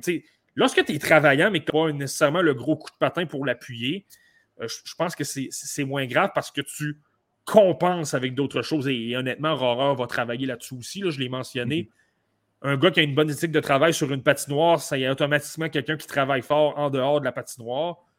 Puis je te mentionne, là, il est avec les, Marco Casper et Marco Rossi. Que ça lui. Comme je dis, il n'y a pas le choix de suivre pour travailler, euh, travailler sur le plan physique, puis ça implique les jambes pour travailler ta vitesse.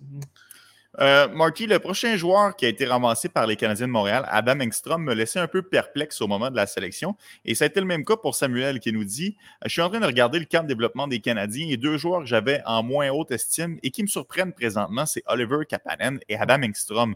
Euh, qu'est-ce que tu penses, Marty? Commençons par Engstrom, on reviendra à Kapanen par la suite. Euh, qu'est-ce que tu penses du défenseur suédois? Est-ce que toi aussi, tu as été un peu surpris finalement, après avoir regardé d'autres matchs, parce que je le sais, tu le connaissais déjà à la base, mais après avoir peaufiné ta préparation, est-ce que tu es plus emballé par cette sélection des Canadiens? Euh, pas vraiment de surprise, honnêtement. C'est pas mal resté la même opinion. Je ne sais pas si tu te souviens, lorsqu'il a été choisi, je t'avais dit quelqu'un qui est davantage là pour un, rôle défensif, quelqu'un qui se positionne bien, quelqu'un qui, comprend bien le jeu. Moi, c'est comme ça. Euh, c'est comme ça que je le voyais. Et honnêtement, pour avoir revu un petit peu euh, comment il jouait avec Joe Gardens, parce que lui jouait avec la fameuse équipe de Joe Gardens euh, avec l'équipe euh, dans la Ligue suédoise des moins de 20 ans. Donc, il était avec Noah Sklum, était avec euh, Jonathan Lekerimaki, peut-être pas vers la fin de la saison, mais au début, oui. n'était pas avec Liam Eugren, n'était, c'est contraire, était avec Liam Eugren, n'était avec Carlo Delius. Donc, avec cette machine-là. Là, par contre, on ne l'a pas vu dans les compétitions beaucoup internationales parce que lui, c'est un late. C'est quelqu'un qui est né à l'automne 2003, donc n'était pas admissible euh, au, championnat mondial des moins de 18 ans, par exemple, alors que les quatre autres, eux, y étaient. Et là, c'est là que les gens ont pu le voir davantage. Ça, je pense que ça a joué. Mais Adam Ekstrom, c'est souvent lui qui avait le plus de temps de jeu chez, euh, Joe Gardens, et même plus que Carly Delius. C'était pratiquement le défenseur numéro 1 ou 2, si tu veux. Et c'est un, un défenseur gaucher, mais qui jouait beaucoup à droite. Donc, tu sais, de jouer de, de l'autre côté, parfois, ce n'est pas toujours évident, mais lui, c'est c'est quand même bien débrouillé à ce niveau-là. Euh, moi, comment je le vois, Alain Engstrom, c'est vraiment quelqu'un pour le jeu défensif. Premièrement, il a un très, très, très bon coup de patin. Il est mobile. Ça, c'est vraiment pas un problème. Il se déplace bien sur une patinoire. Sa grosse force, je trouve c'est un excellent joueur pour la relance et l'exécution.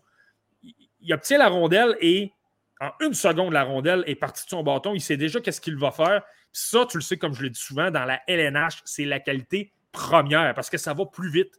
Ça va plus vite. Les joueurs sont sur toi plus rapidement. Mhm. Et là, si tu n'es pas impressionné de tout ça, tu es capable d'effectuer des remises. Ça se transpose beaucoup mieux que quelqu'un qui veut déjouer 70 joueurs en, 30 secondes. Ça se transpose beaucoup mieux lorsque tu effectues des, tu prends des décisions rapides. Ça, c'est bon. Euh, il est mobile. Quand je te dis il est mobile, je trouve qu'il est capable de bien pivoter sur lui-même et ça donne des choses intéressantes. Même à. Ce ne sera jamais un joueur d'avantage numérique. C'est pas ça que je dis. Ce ne sera pas un gars offensif, mais de temps à autre, il est quand même capable de tourner sur lui-même, effectuer des passes. Il adore faire des passes du revers, euh, du revers ou de son côté fort, mais en, pivotant sur lui-même euh, pour surprendre l'adversaire. Il y a un adversaire sur lui, puis là, à la dernière seconde, il va effectuer une passe à un joueur qui est libre et personne ne s'y attendait. Euh, mais comme je le dis, c'est pas quelqu'un qui a un sens vraiment, vraiment. Oui, il est capable de temps à autre de foncer au filet, mais pas quelqu'un qui, affectionne énormément le jeu offensif. C'est quelqu'un qui demeure davantage conservateur il place des rondelles au filet, mais c'est davantage euh, conservateur. Euh, sur le plan défensif, je trouve que la couverture n'est pas mauvaise. Je pense qu'il y a du travail à faire. De temps à autre, je trouve qu'il est un peu éparpillé.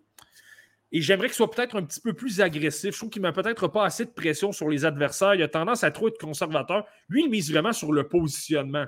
C'est simplement que par moment, tu dois mettre plus de pression pour forcer l'adversaire à commettre des erreurs et à précipiter le jeu.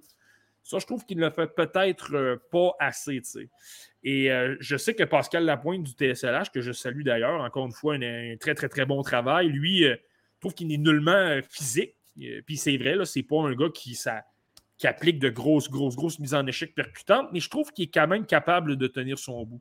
Il est capable de simplement sortir l'épaule pour séparer la rondelle du porteur, par la suite récupérer la rondelle. Et comme je t'ai dit, il est tellement bon en relance que par la suite, il remet un, un coéquipier. Donc, c'est comme ça que je le vois, Adam, Adam Engstrom.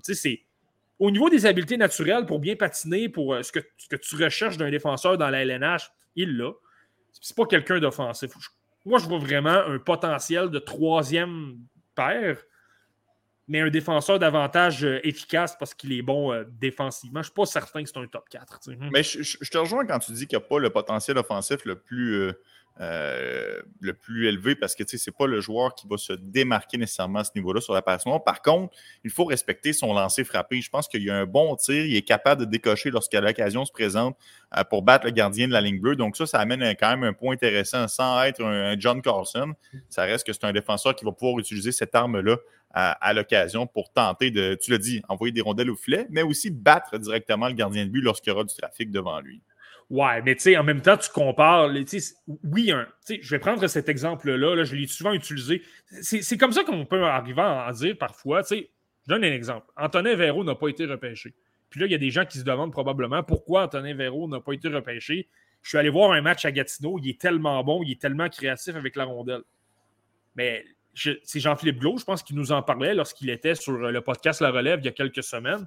OK, il est très bon dans sa ligue, il est très bon avec son équipe je le prends, je l'amène au camp des prédateurs, euh, prédateurs de Nashville, par exemple.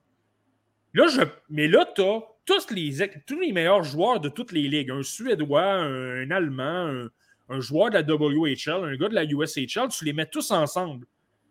Lequel est le meilleur au niveau de la lequel est le meilleur fabricant de jeu? Ça se peut que la réponse soit Vero. Mais dans le cas d'Engstrom, tu me parles de son lancer, OK, bon lancer frappé, mais moi je te dis, je trouve que sa prise de décision est simple. Il y a la rondelle, il lance. Donc, et tout le monde est plus rapide, tout le monde se positionne mieux. Les chances, si tu le mets dans la, dans la Ligue nationale, il y a des bonnes chances que ces tirs soient bloqués parce que les joueurs vont être mieux placés. C'est pour ça que bouger les, bouger les épaules, effectuer des feintes, euh, influencer la décision de l'adversaire devant toi pour effectuer une passe. Les, défenseurs d'élite font ça. C'est pour ça que je ne le vois pas comme un défenseur top 4 et pas quelqu'un qui va c'est pour ça que je ne le vois pas top 4. Il ne produira peut-être pas offensivement parce que ces qualités-là ne se transposeront pas. Mais dans en Suède, il n'y a pas de problème. Les joueurs sont moins bons, sont moins rapides et tu as plus d'espace. Donc, ça, il n'y a, pas, a pas de problème. Donc, moi, c'est vraiment là-dessus que je le vois. Mais la qualité de son patin et sa mobilité et sa relance, ça, ça en fait quelqu'un de, de, très, très. Puis ça se peut qu'il se développe en passant, ça se peut qu'il devienne offensif, qu'il trouve quelque chose. Mais moi, je le vois davantage comme un gars de, troisième paire. Tu veux compléter le, commentaire de Samuel Marty avec un, petit mot sur euh, Oliver Kapanen? Oui, ben Oliver Kapanen, écoute, euh, moi j'ai toujours adoré Oliver Kapanen. C'est quelqu'un qui travaille quand même bien, c'est quelqu'un de responsable. Premièrement, ben, je ne vous apprendrai rien. Là, c'est le cousin de Kasperi, c'est le, neveu de, de Sami Kapanen, l'ancien des Hurricanes de la Caroline, euh, notamment. moi, c'est quelqu'un que j'ai toujours adoré. J'ai toujours, contrairement à d'autres, moi, j'ai bien aimé ce choix-là de, des Canadiens en, en, 2021. Euh, c'est quelqu'un d'impliqué, c'est quelqu'un qui, n'a pas peur d'aller dans les coins. Il, est, euh, il, est, responsable défensivement. C'est quelqu'un qui se positionne bien, qui était capable de mettre de la pression avec un bon bâton, soutirer la rondelle et par la suite, ben, euh, comme il s'implique beaucoup, ben, il est capable de récupérer son lot de rondelle. Je trouve qu'il y a un bon. c'est pas un potentiel offensif absolument renversant, mais euh, je trouve qu'il est, est, capable de tirer son bout. C'est quelqu'un qui va envoyer des rondelles au filet. Je pense que c'est un beau potentiel troisième trio parce qu'il est super, super efficace défensivement. Il s'implique beaucoup. Euh, puis il va envoyer des Il va être impliqué, il va pratiquer de l'échec avant, il va forcer à commettre des revirements. Puis de temps à autre, il va envoyer des rondelles au filet. Je pense que ça peut donner un 20, 25, 30 points, tout simplement parce qu'il travaille fort. Et là, un match, euh, donné, un moment donné, ben, il, va obtenir deux ou trois points tu n'entendras plus parler pendant quatre ou cinq matchs, du moins sur le plan offensif. Puis là, ben, va, ressortir. Mais ça n'a pas été une saison super évidente pour lui la, la saison dernière. Il a, pense que je m'attendais à le voir jouer davantage au niveau de la Liga finlandaise. Et il a raté, euh, il a raté beaucoup de matchs. Euh, donc, ça, c'est, peut-être qu'il est un peu. Des, c'est pas nécessairement de sa faute, là mais ça, c'est peut-être ce qui est le côté qui est plus décevant. J'aurais aimé le voir davantage jouer de, euh, de matchs un petit peu. là, finalement, ça a donné. Euh, ça a donné 2 points 16 matchs avec Kalpa. Puis finalement, tu vois, a été prêté à Carpat, qui est une meilleure équipe selon moi. Il a obtenu 2 points en 2 matchs. Donc, si on peut le placer dans un meilleur environnement, peut-être que ça peut, ça peut l'aider. Je, pense je pense que la Liga finlandaise serait, un meilleur endroit pour lui en ce moment, mais ça, ça va être intéressant de, de le surveiller. Surtout à son année de 19 ans, là, il va avoir la chance d'évoluer au euh, championnat mondial d'hockey junior. Euh, de retour euh, au repêchage 2022, bon, Marty, on en a un peu parlé lors de nos différentes diffusions des derniers jours. Moi, j'aime bien qu'on y va pour les coups de circuit. Lorsqu'on est un peu plus loin dans le repêchage, c'est bien de prendre des joueurs sûrs qu'on espère presque à 95% qui jouent dans la Ligue nationale de hockey lorsqu'on est au deuxième tour, mais rendu au quatrième, au cinquième tour, moi, j'aime ça qu'on vise la clôture peut-être avec des joueurs qui ont d'autres lacunes qui doivent corriger. Et j'ai l'impression que c'est un peu cette philosophie-là que le Canadien euh, a emprunté pour le choix de Cédric Guindon. Un joueur qui est passé un peu sous le radar, mais qui a un potentiel offensif quand même assez élevé. Oui, bien moi, c'est le, c'est le genre de choix, moi, que j'aime bien. Tu sais, c'est. Je suis pas en train de vous dire que ça va être un espoir de la LNH. En fait, les chances sont un peu minces, là. Mais au moins, tu te donnes les chances d'obtenir peut-être un joueur de premier plan, de frapper le coup de circuit, comme les Hurricanes de la Caroline font souvent. Ça ne veut pas dire que ça va fonctionner pour tous les espoirs qu'ils repêchent, mais au moins tu te donnes la chance d'avoir un joueur de premier plan parce que tu, tu risques. Puis sur 10, il y en a peut-être deux ou trois qui vont devenir bons, mais c'est déjà mieux trois que trois joueurs de troisième ou quatrième trio qui euh, obtiendront 20 points. Qui font en sorte que tu es meilleur que l'adversaire. Ce sont tes joueurs, c'est ton noyau. Donc ton top 6, ton top 4 et tes gardiens de but. Les joueurs de soutien, eux, sont capables d'aider aussi, mais ce n'est pas aussi important que tes joueurs offensifs. Donc, donc tu sais, je le trouve intéressant ce choix-là pour Cédric Guindon, même si moi, personnellement, je l'avais plus bas, je l'avais 92e dans ma liste. Mais il y a des choses que j'aime quand même. Mais il est quand même sorti 127e, Martin. Sorti 127e, mais tu vois, je pense qu'il y a des gens qui l'aimaient davantage parce que tu regardes mes listes, OK, il est 92e, ça semble, ça, ça semble meilleur que son rang de sélection.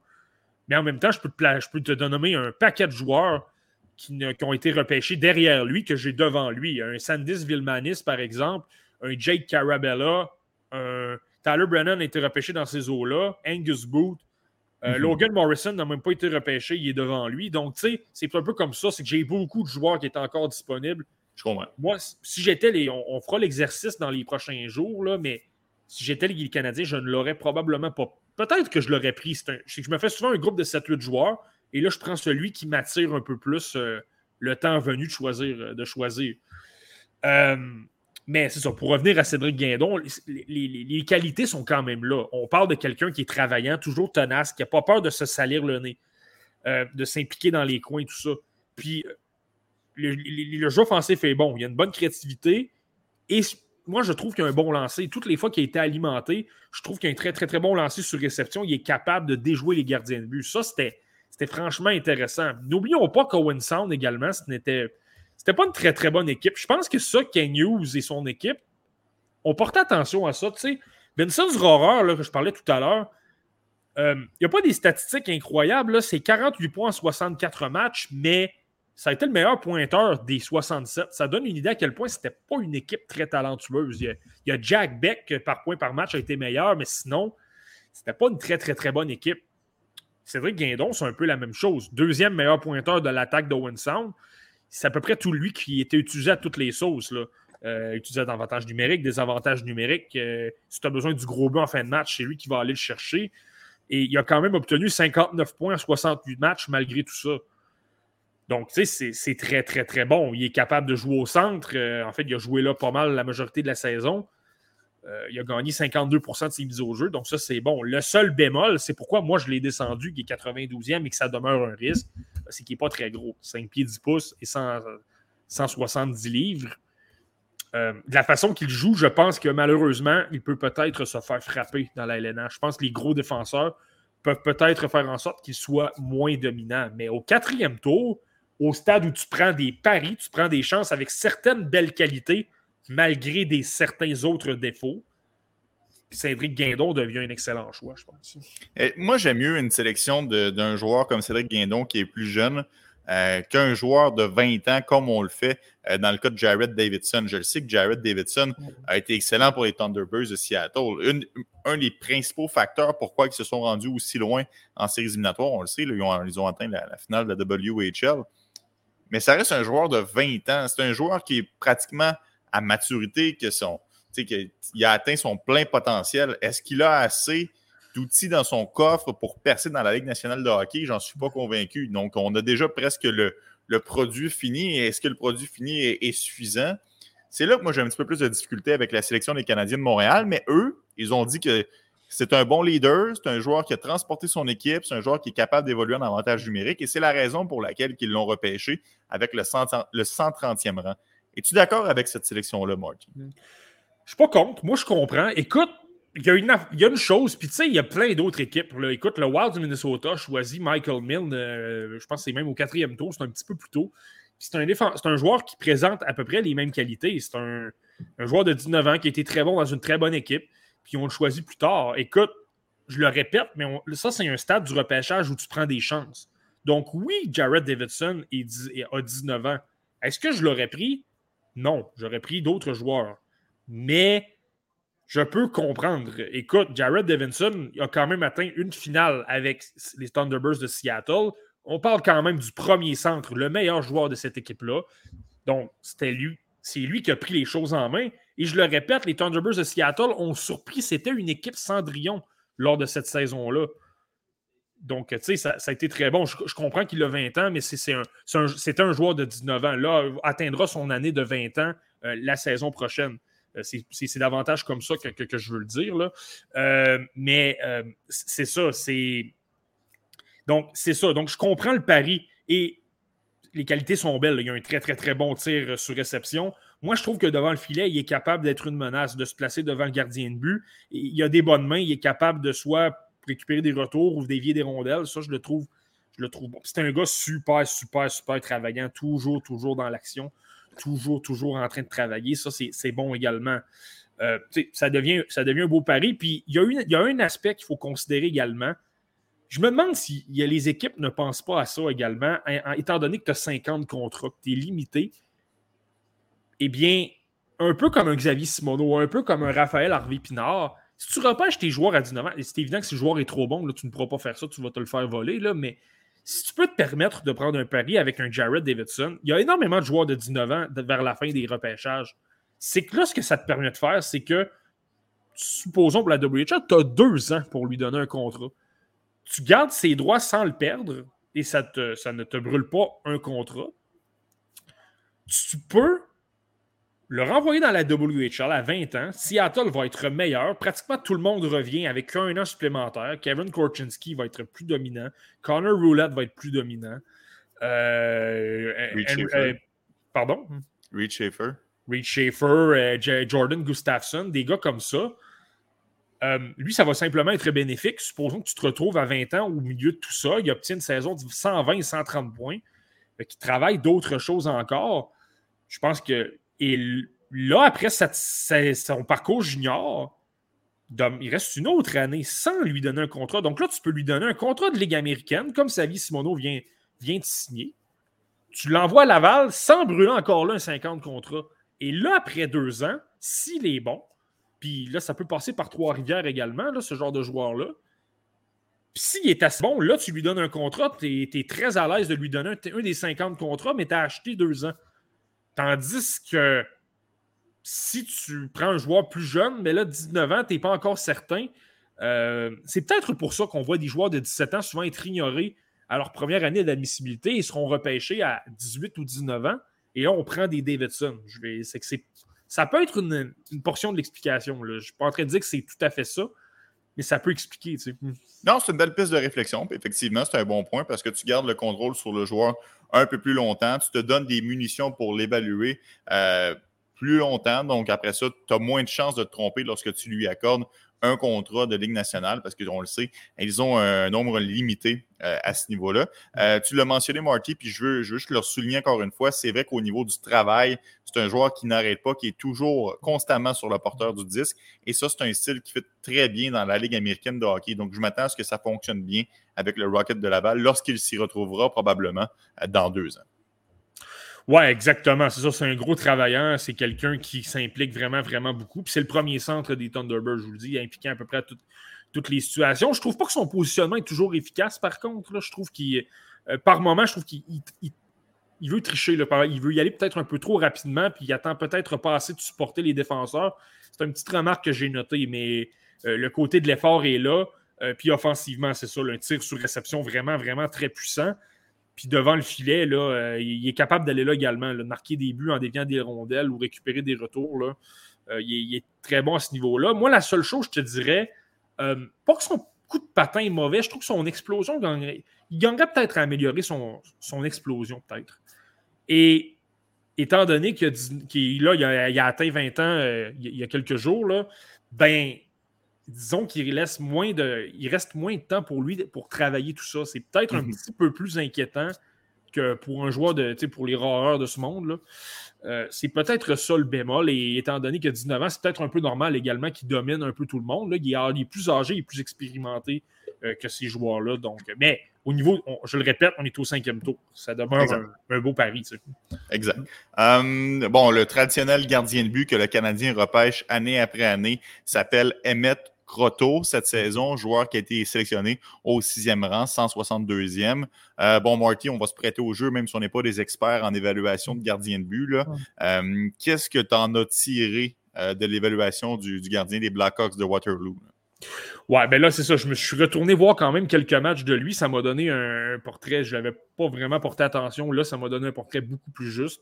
Euh, moi, ce que j'ai noté d'Emmet Croteau, premièrement, c'est quelqu'un, sa première année d'admissibilité. C'est un late, par contre, mais il est né en décembre 2003. Euh, Donc, ça, ça me dérange un peu moins. Il est davantage près plus près d'un 2004. C'est moins grave que lorsqu'il est en septembre, par exemple. Euh, mais donc, c'est ça. Là. moi, ce que j'ai vu d'Emmet Croteau, ben, premièrement, je trouve que c'est un gardien qui est quand même athlétique, qui bouge quand même bien. C'est pas le gardien qui bouge le mieux, et c'est normal, c'est un choix de sixième tour mais il se déplace quand même bien dans le filet. Moi, je trouve qu'il suit très bien la rondelle. C'est quelqu'un qui est toujours assez bien positionné. Il sait pas mal où la rondelle va se retrouver. C'est ça, ça fait en sorte qu'il est souvent quand même assez bien positionné. Ça, j'ai bien aimé ça.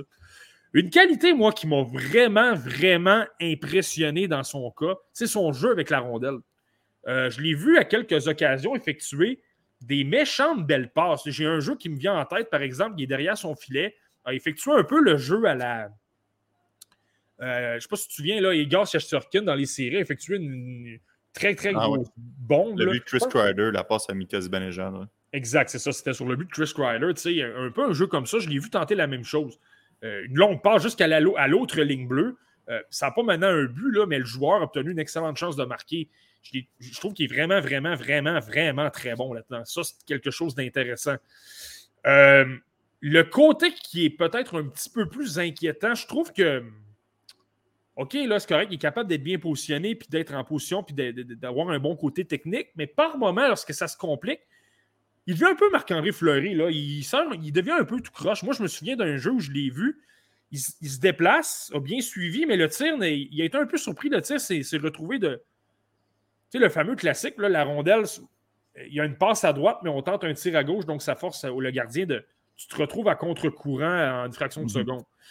Euh, puis il a, sorti sa jambe. Euh, euh, il a sorti sa jambe, il a levé sa jambe quand même assez haut, puis il a fait l'arrêt avec ça. C'est des gestes un peu non conventionnels et il y a un jeu qui me dérange particulièrement dans son cas. Je trouve qu'il donne beaucoup de retours, notamment euh, d'ailleurs, mais ah.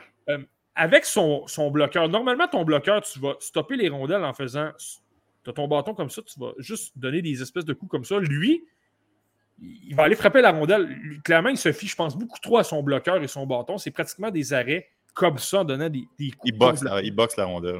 C'est ça, il boxe la rondelle, un peu comme un gardien au soccer. Au, soccer, ça marche très bien, là, mais au hockey, je pense que c'est là, c'est, là que ça peut donner des retours. Et là, c'est un peu inquiétant. C'est une défense qui n'est pas nécessairement prête à tout ça. Euh, ça, ça, peut être, ça peut être dangereux. Mais bon. Ça demeure un choix de sixième tour. Ça demeure un. Je le répète encore, je vais le répéter pas mal d'ici que la fin de notre analyse des espoirs des Canadiens, mais c'est un pari. Tu prends un pari, tu prends une chance. Puis euh, tu prends une chance quand même avec le côté athlétique. Et je le répète, moi j'aime bien son jeu avec la rondelle. Donc si tu peux travailler un peu là-dessus, ça peut, ça peut donner quelque chose d'intéressant. Euh, j'ai même pas l'impression que le prochain joueur, c'est un pari, Marty. J'ai l'impression qu'on a tiré ça dans un chapeau. Là. Euh, Petteri Nurmi, euh, défenseur gaucher finlandais, qui lui aussi a présentement 20 ans, là, est le, joueur sélectionné par les Canadiens. Sais, j'ai regardé des séquences. C'est un défenseur qui se débrouille. Il est capable de bouger à rondelle. mais honnêtement, je vois pas de qualité wow dans son jeu qui explique la sélection de cet espoir-là? Hmm. Ben, écoute, j'ai tenté de trouver des explications. Je pense que j'en ai trouvé. Écoute, oui, c'est un défenseur de, à, son, à son année de 19 ans là, qui, euh, qui était plus âgé que tout le monde, qui n'a pas des statistiques à tout casser dans la Liga finlandaise. Là. Euh, il a 4 points en 58 matchs. C'est vraiment, vraiment pas impressionnant. Mais je me demande si les Canadiens n'ont pas voulu miser là-dessus. Euh, Premièrement, il a représenté la Finlande au fameux championnat mondial de hockey junior à, la période des fêtes qui a été annulé. Euh, je ne serais vraiment pas surpris de le voir cet été au vrai championnat mondial, qui est la, reprise. Euh, c'est quelqu'un qui a obtenu une aide en deux matchs et j'ai noté que vers la fin de la saison, il a joué trois matchs avec des matchs amicaux avec la, Finlande, justement. C'était le défenseur le plus utilisé. C'était lui qui, avait les grosses missions défensives, jouait 20, 21, 22 minutes par match. Puis euh, ça s'est bien passé. Là, au niveau des statistiques, je pense qu'il y a au moins deux matchs qui a obtenu euh, quatre tirs au but. Euh, donc, j'ai l'impression que les Canadiens se sont peut-être dit écoute, premièrement, il y a de l'expérience dans la Liga contre des hommes. Et dans son équipe nationale des moins de 20 ans, même si c'est un joueur un peu sous le radar, on lui fait confiance. Donc, on va prendre une chance avec tout ça. Moi, c'est comme ça que je peut-être je le vois. Pour le style, je te dirais c'est un bon patineur, mais d'avant. Euh, reculons, je ne suis pas tout à fait certain. Je trouve qu'il y a certaines lacunes par moment. Et je te dirais que lorsque les adversaires peuvent. Euh, je pense qu'il. Par, par moment, il, peut être euh, les pieds dans le ciment un petit peu à sa ligne bleue. Et il n'y a pas nécessairement beaucoup de vitesse sur son patin de reculon. Et ça, tu le sais, dans la LNH, avec les équipes qui ont beaucoup d'échecs avant agressifs, mhm. je pense que ça peut être inquiétant. Ça peut être une. C'est pas très rassurant de voir ça. Je pense qu'il va falloir qu'il travaille ça davantage ne pas être trop immobile euh, lorsqu'il est à la ligne bleue parce qu'il va se faire complètement euh, déjouer. Euh, mais il présente quand même des. C'est ça. C'est pas un gars qui est vraiment offensif. Là. Oui, il est capable de foncer au filet de temps à autre, là, mais il, est content d'envoyer des rondelles au filet, tout simplement. Il envoie des rondelles, il envoie des rondelles et il prie pour qu'il se passe quelque chose. le, gardien peut commettre une erreur ou ça peut être dévié. C'est correct. C'est pas tous les joueurs qui vont effectuer des feintes à la Kel non plus. Là. Euh, mais c'est ça, c'est un peu ça, lui, dans son cas. Je trouve qu'il y, a une, bonne première passe. C'est quelqu'un qui est, euh, est patient avec la rondelle. Euh, il va attendre, il va analyser sa situation, il va Bien lire le jeu également. OK, le joueur va se retrouver dans ma ligne de passe, mais va en sortir parce qu'il est trop agressif. Là, je vais attendre un peu, une ou deux secondes, et je vais effectuer la remise.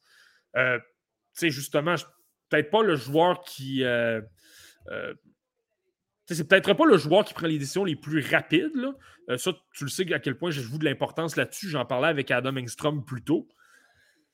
Mais il y a quand même un, il a quand même une espèce de potentiel au niveau défensif. il joue quand même bien, il joue quand même bien le long des rampes, il est quand même capable de s'imposer, de, de soutirer des rondelles. Il est quand même bon pour gagner des, gagner des batailles. Ça, je l'ai remarqué. Un bon bâton. Donc, ça, c'est. Je pense sur le plan défensif, c'est là-dessus qu'on veut miser. Il a quand même obtenu un peu de succès au niveau euh, euh, international. Là, maintenant, on s'entend, ça demeure un choix de septième tour. Donc, on, je le répète, mais c'est un pari. je le répète. oui, effectivement, on, n'espère pas nécessairement grand-chose, mais bon, un choix de septième tour et, et ce sera, euh, il sera à surveiller quand même dans les prochaines saisons. Euh, un joueur que j'ai bien aimé la sélection Marty, c'est Miguel Tourigny. Corey Prunman l'avait extrêmement haut dans sa liste. Il était 42e de mémoire. Défenseur de petit gabarit, mais extrêmement offensif, probablement un des défenseurs les plus offensifs de la LHJMQ. Cependant, petit gabarit, 5 pieds 8, 168 livres. Est-ce que toi, Marty et Miguel Tourigny, tu vois un certain potentiel pour percer un jour dans la Ligue nationale de hockey? Je ne peux pas être plat, mais je le répète, c'est un pari. c'est un pari, on est au septième tour. Donc, euh, est-ce, est que tu peux voir un potentiel? Oui, parce que Miguel Tourigny, offensivement, c'est de la dynamite. Il est incroyable. Ça a été le deuxième meilleur défenseur, non seulement de la LHGMQ, mais de la Ligue canadienne de hockey dans les points, 80 points en 65 matchs. Ça fait plusieurs saisons qu'il produit. Là, il a été échangé au Titan d'Acadie Batters à, à, la période des fêtes, mais avant, là, les partisans de l'Armada de Blainville-Boisbriand sur la rive nord de Montréal, euh, on le connaît, on le sait qu'est-ce qu'il est capable. Ça a été le meilleur défenseur pendant plusieurs saisons. C'est un défenseur vraiment offensif. Très, très, très mobile, bouge la rondelle, super créatif, peut tenter toutes sortes de jeux. Des passes soulevées, des passes à travers quatre bâtons quitter sa position. Je l'ai vu régulièrement. C'est drôle parce que j'ai lu une citation de Martin Lapointe qui résumait un peu Miguel Tourigny, puis il disait Écoute, la première fois que je l'ai vu, je pensais que c'était un attaquant. Parce que je me suis. Euh, parce qu'il était toujours, toujours à l'attaque. Et honnêtement, c'est vrai. Par moment, là, si tu ne sais pas que c'est un défenseur, tu pourrais te dire Écoute, c'est un attaquant. Il, est Parfois, il se joint à l'attaque avant un ailier. Et même parfois, en avantage numérique, là, comme je te dis, il bouge vraiment, vraiment beaucoup. Parfois, il quitte sa position. Là, il y a un de ses qui va prendre sa place, donc ne met pas son équipe dans, le pétrin non plus. Puis là, il se retrouve devant le filet. Je l'ai même vu parfois tenter d'aller bloquer la vue du gardien en se positionnant devant lui puis en, voulant faire dévier des rondelles. à 5 pieds 8. à 5 pieds 8 pouces, c'est quand même incroyable. Puis là, à un moment donné, il y avait des mêlées devant le filet. Puis là, il essayait de pousser la rondelle, pousser des rondelles libres.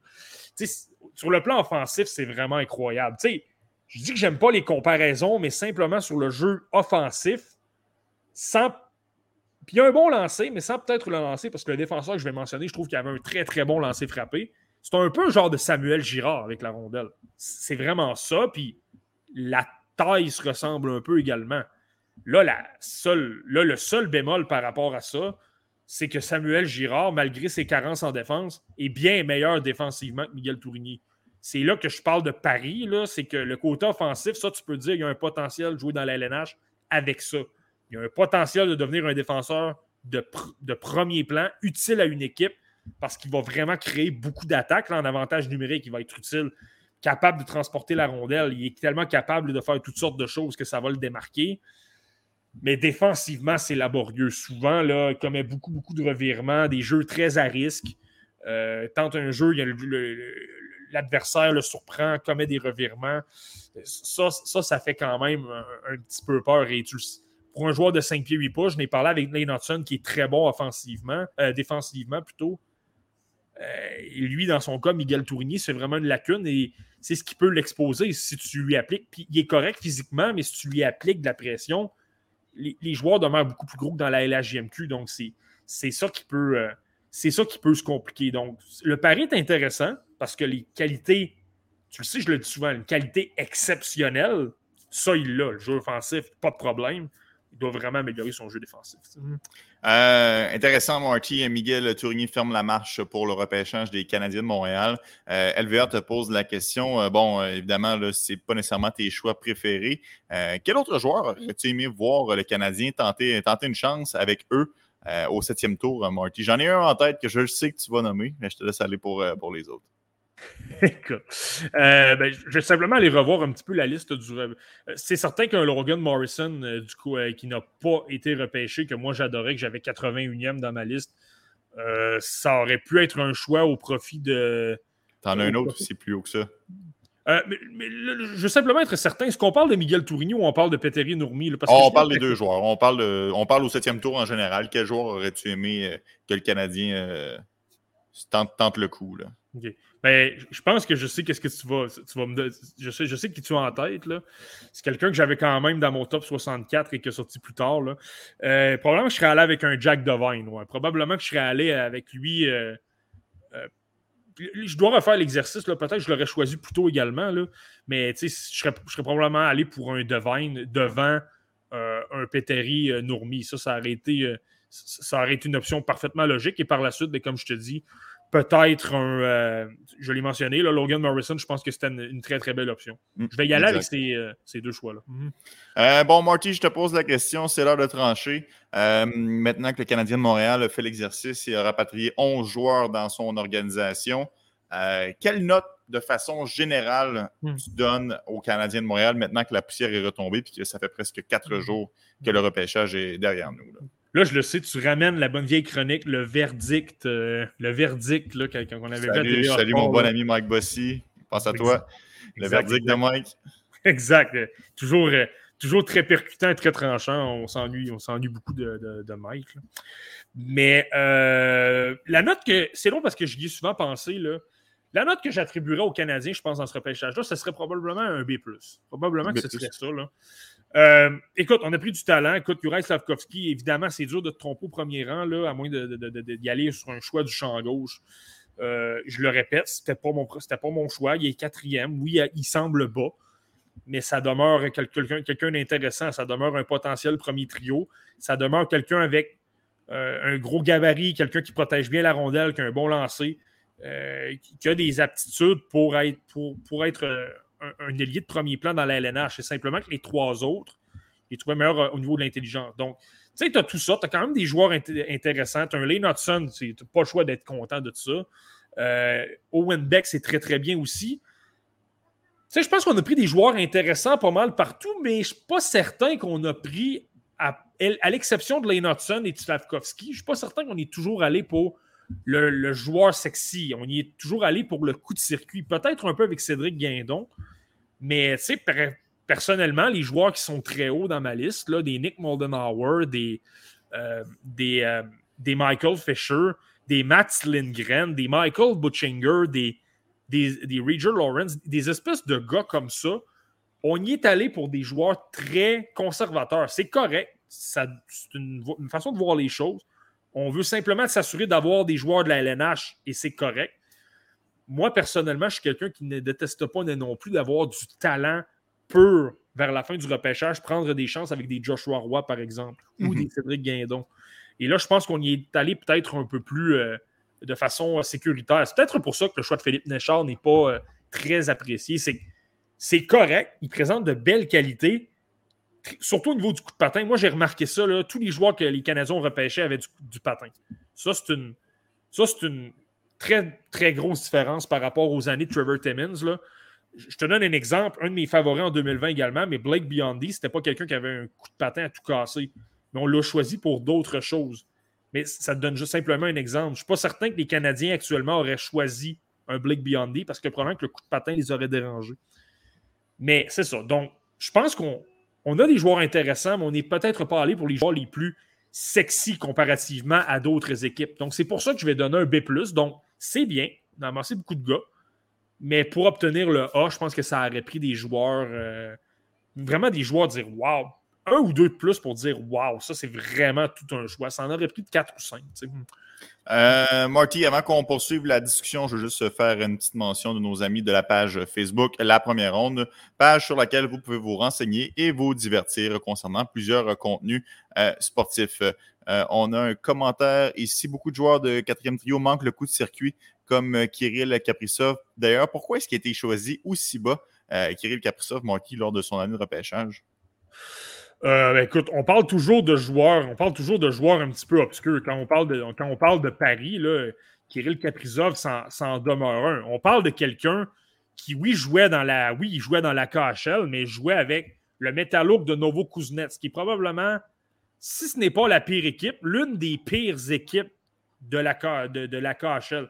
Je me souviens à l'époque, Kirill Kaprizov, si je ne me trompe pas, ça a été le premier choix russe du Wild en à peu près 9 ou 10 ans. Le Wild a vraiment été très longtemps sans y aller pour un joueur, un joueur russe tout court, en fait. Euh, et là, il est allé avec Capriza, mais c'est ça. Euh, jouer avec une équipe peut-être un petit peu plus obscure. Novo Kuznetsk, c'est en Sibérie, c'est à l'est complètement. C'est l'équipe de sa ville, en fait. Euh, il n'y a pas énormément. Tu regardes ses statistiques, le 8 points en 31 matchs, c'est plaisant, mais pas à tout casser. Donc, c'est pour ça que tu ne peux pas dire je vais prendre un, un choix de premier tour avec quelqu'un qui, oui, joue dans la KHL, oui, présente quelque chose d'intéressant, mais qui en même temps joue avec la pire équipe, avec mhm. peu de talent. Donc, c'est un peu normal qu'il y ait du temps de jeu. Euh, c'est pas un joueur qui est très gros également non plus. Tu, sais, tu regardes maintenant, c'est 5 pieds 10 pouces et 202 livres, mais supposons qu'à l'époque, il était 5 pieds 8 pouces. Ça revient avec le fameux débat d'Elaine Hudson et des Miguel Tourigny. Est-ce que tu veux un joueur comme ça au premier tour, surtout s'il n'a pas vraiment produit dans, la KHL, dans une équipe un peu plus faible? Mais ce que je viens de mentionner a probablement été une qualité pour Kirill Kaprizov. Plutôt que d'être dans le système du Scott Saint-Pétersbourg, par exemple, d'être menotté derrière les grosses vedettes comme euh, Ilya Kovalchuk a joué là il y a quelques années. Là, je ne suis pas en train de dire qu'il était là dans les époques à Kaprizov, mais ça, ça peut te nuire d'avoir du temps de jeu. Tu es davantage relégué à la, la MHL, qui est la Ligue junior russe, ou la, VHL, qui est la, Ligue américaine. Là, tu évolues contre des joueurs moins bons.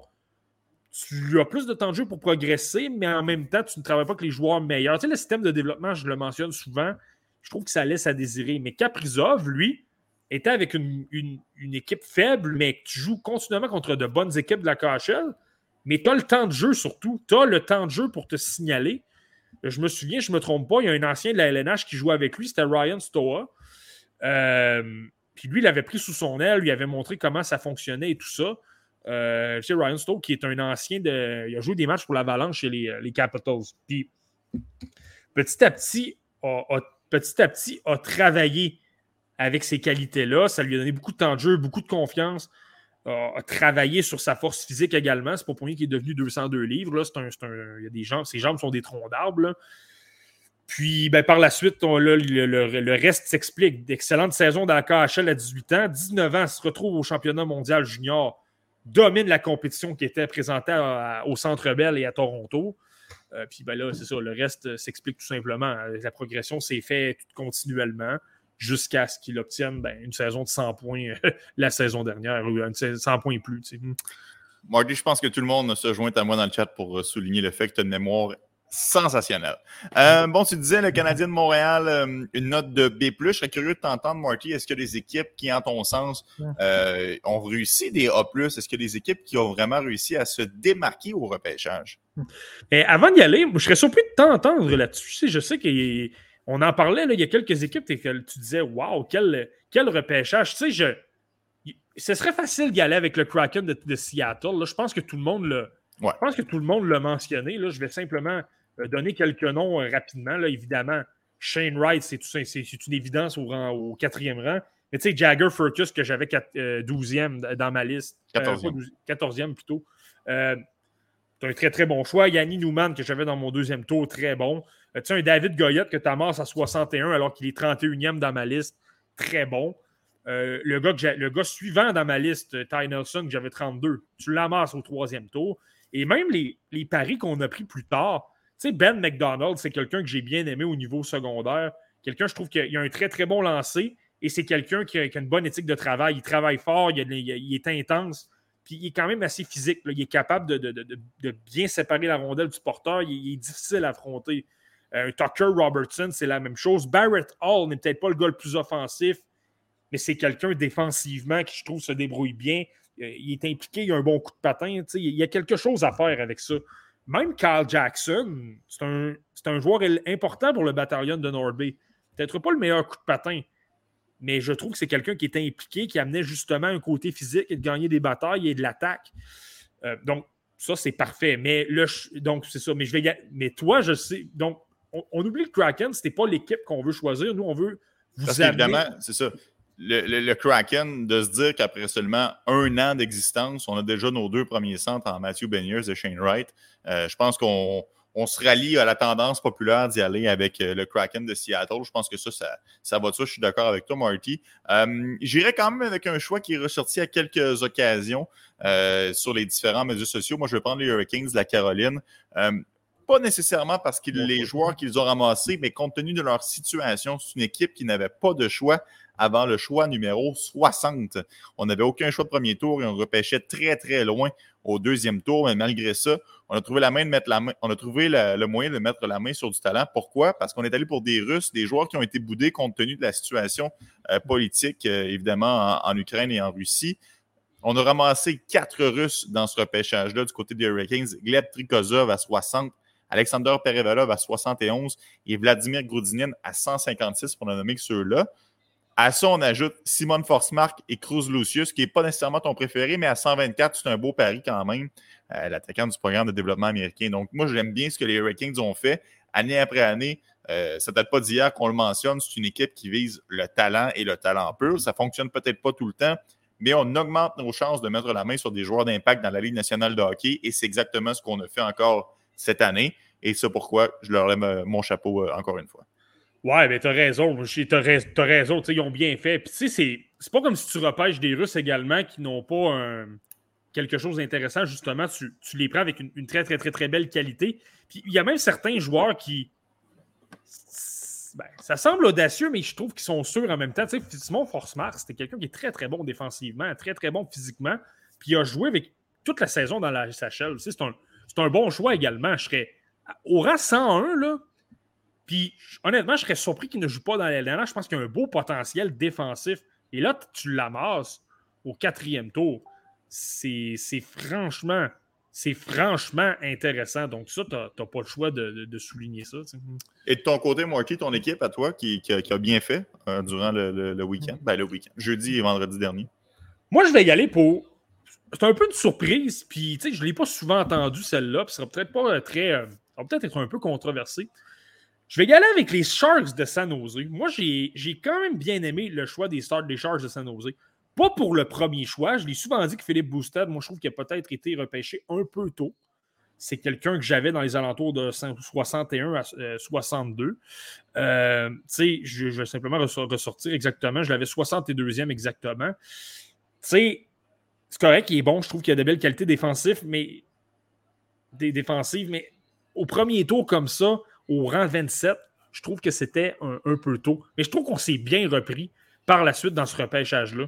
Euh, Cameron Lund n'était pas dans mon top 64, mais je suis capable de reconnaître les qualités que ce gars-là a. Gros gabarit, bon lancer, travail quand même. En fait, c'est pas toujours. C'est une question un peu de constance, je pense, dans son cas. S'il est capable d'être constant, il, ira quand même pour l'une des, universités de Boston euh, la saison prochaine je pense que le potentiel est là quand même. J'aurais pris d'autres joueurs que lui à ce rang-là, mais je trouve que c'est un bon choix. Euh, par la suite, Mathias Avlid, je le répète, pas dans mon top 64 non plus, mais c'est un gars avec un, beau. Euh, il a un beau pedigree, je vais le dire comme ça. il a joué dans les bonnes compétitions. Le Linka Gretzky, il a été bon. Le championnat mondial des moins de 18 ans, il a été bon. Euh, a quand même eu relativement du succès dans, dans la Ligue suédoise des moins de 20 ans. Moi, je n'aime pas tant son, sa taille, mais au deuxième tour, je trouve que le pari est bon. Et je pense que ça demeure un gars de la LNH. C'est simplement que moi, j'ai de la difficulté de le voir plus qu'un défenseur de troisième paire, mais je trouve que le pari est bon quand même. Je trouve qu'au deuxième tour, ça, ça a parfaitement du bon sens et ça se peut que ça me surprenne parce que les habiletés offensives sont là chez Mathias Savlid. Euh, Michael Fisher, je n'ai pas besoin de le mentionner, l'un de mes coups de cœur. Je pense que. C'est quelqu'un avec. C'est quelqu'un que si j'étais un recruteur, je serais capable de donner un coup de poing sur la table pour qu'on le prenne. Euh, gros défenseur de 6 pieds 3 pouces, bouge bien la rondelle, intelligent aussi. Là. Euh, il y a eu des, statistiques incroyables dans les rangs secondaires. Puis je comprends pourquoi il a été repêché plus loin. Justement, c'est quelqu'un issu des rangs, des rangs secondaires américains au Massachusetts, mais je trouve que le pari est franchement intéressant. Et je pourrais même te mentionner Mason Beaupit qu'on a vu lors du, euh, du, match des meilleurs espoirs de la Ligue canadienne de hockey. Gros gardien, 6 pieds 5 pouces. Moi, je trouve qu'il est athlétique, qu'il présente quelque chose d'intéressant et s'il se développe, ça devient un beau pari. c'est l'un des. C'était probablement le gardien le plus imposant parmi tous ceux admissibles dans la Ligue canadienne de hockey. Donc, ça, j'ai trouvé que le pari est intéressant également. Et tu le sais à quel point j'aime Jake Furlong. Euh, Jake Furlong au cinquième tour, moi, je trouve que c'est un. Peut-être pas un vol, mais moi, je l'aurais vu être repêché euh, à un centre du troisième tour. Donc, je trouve que c'est un bon coup.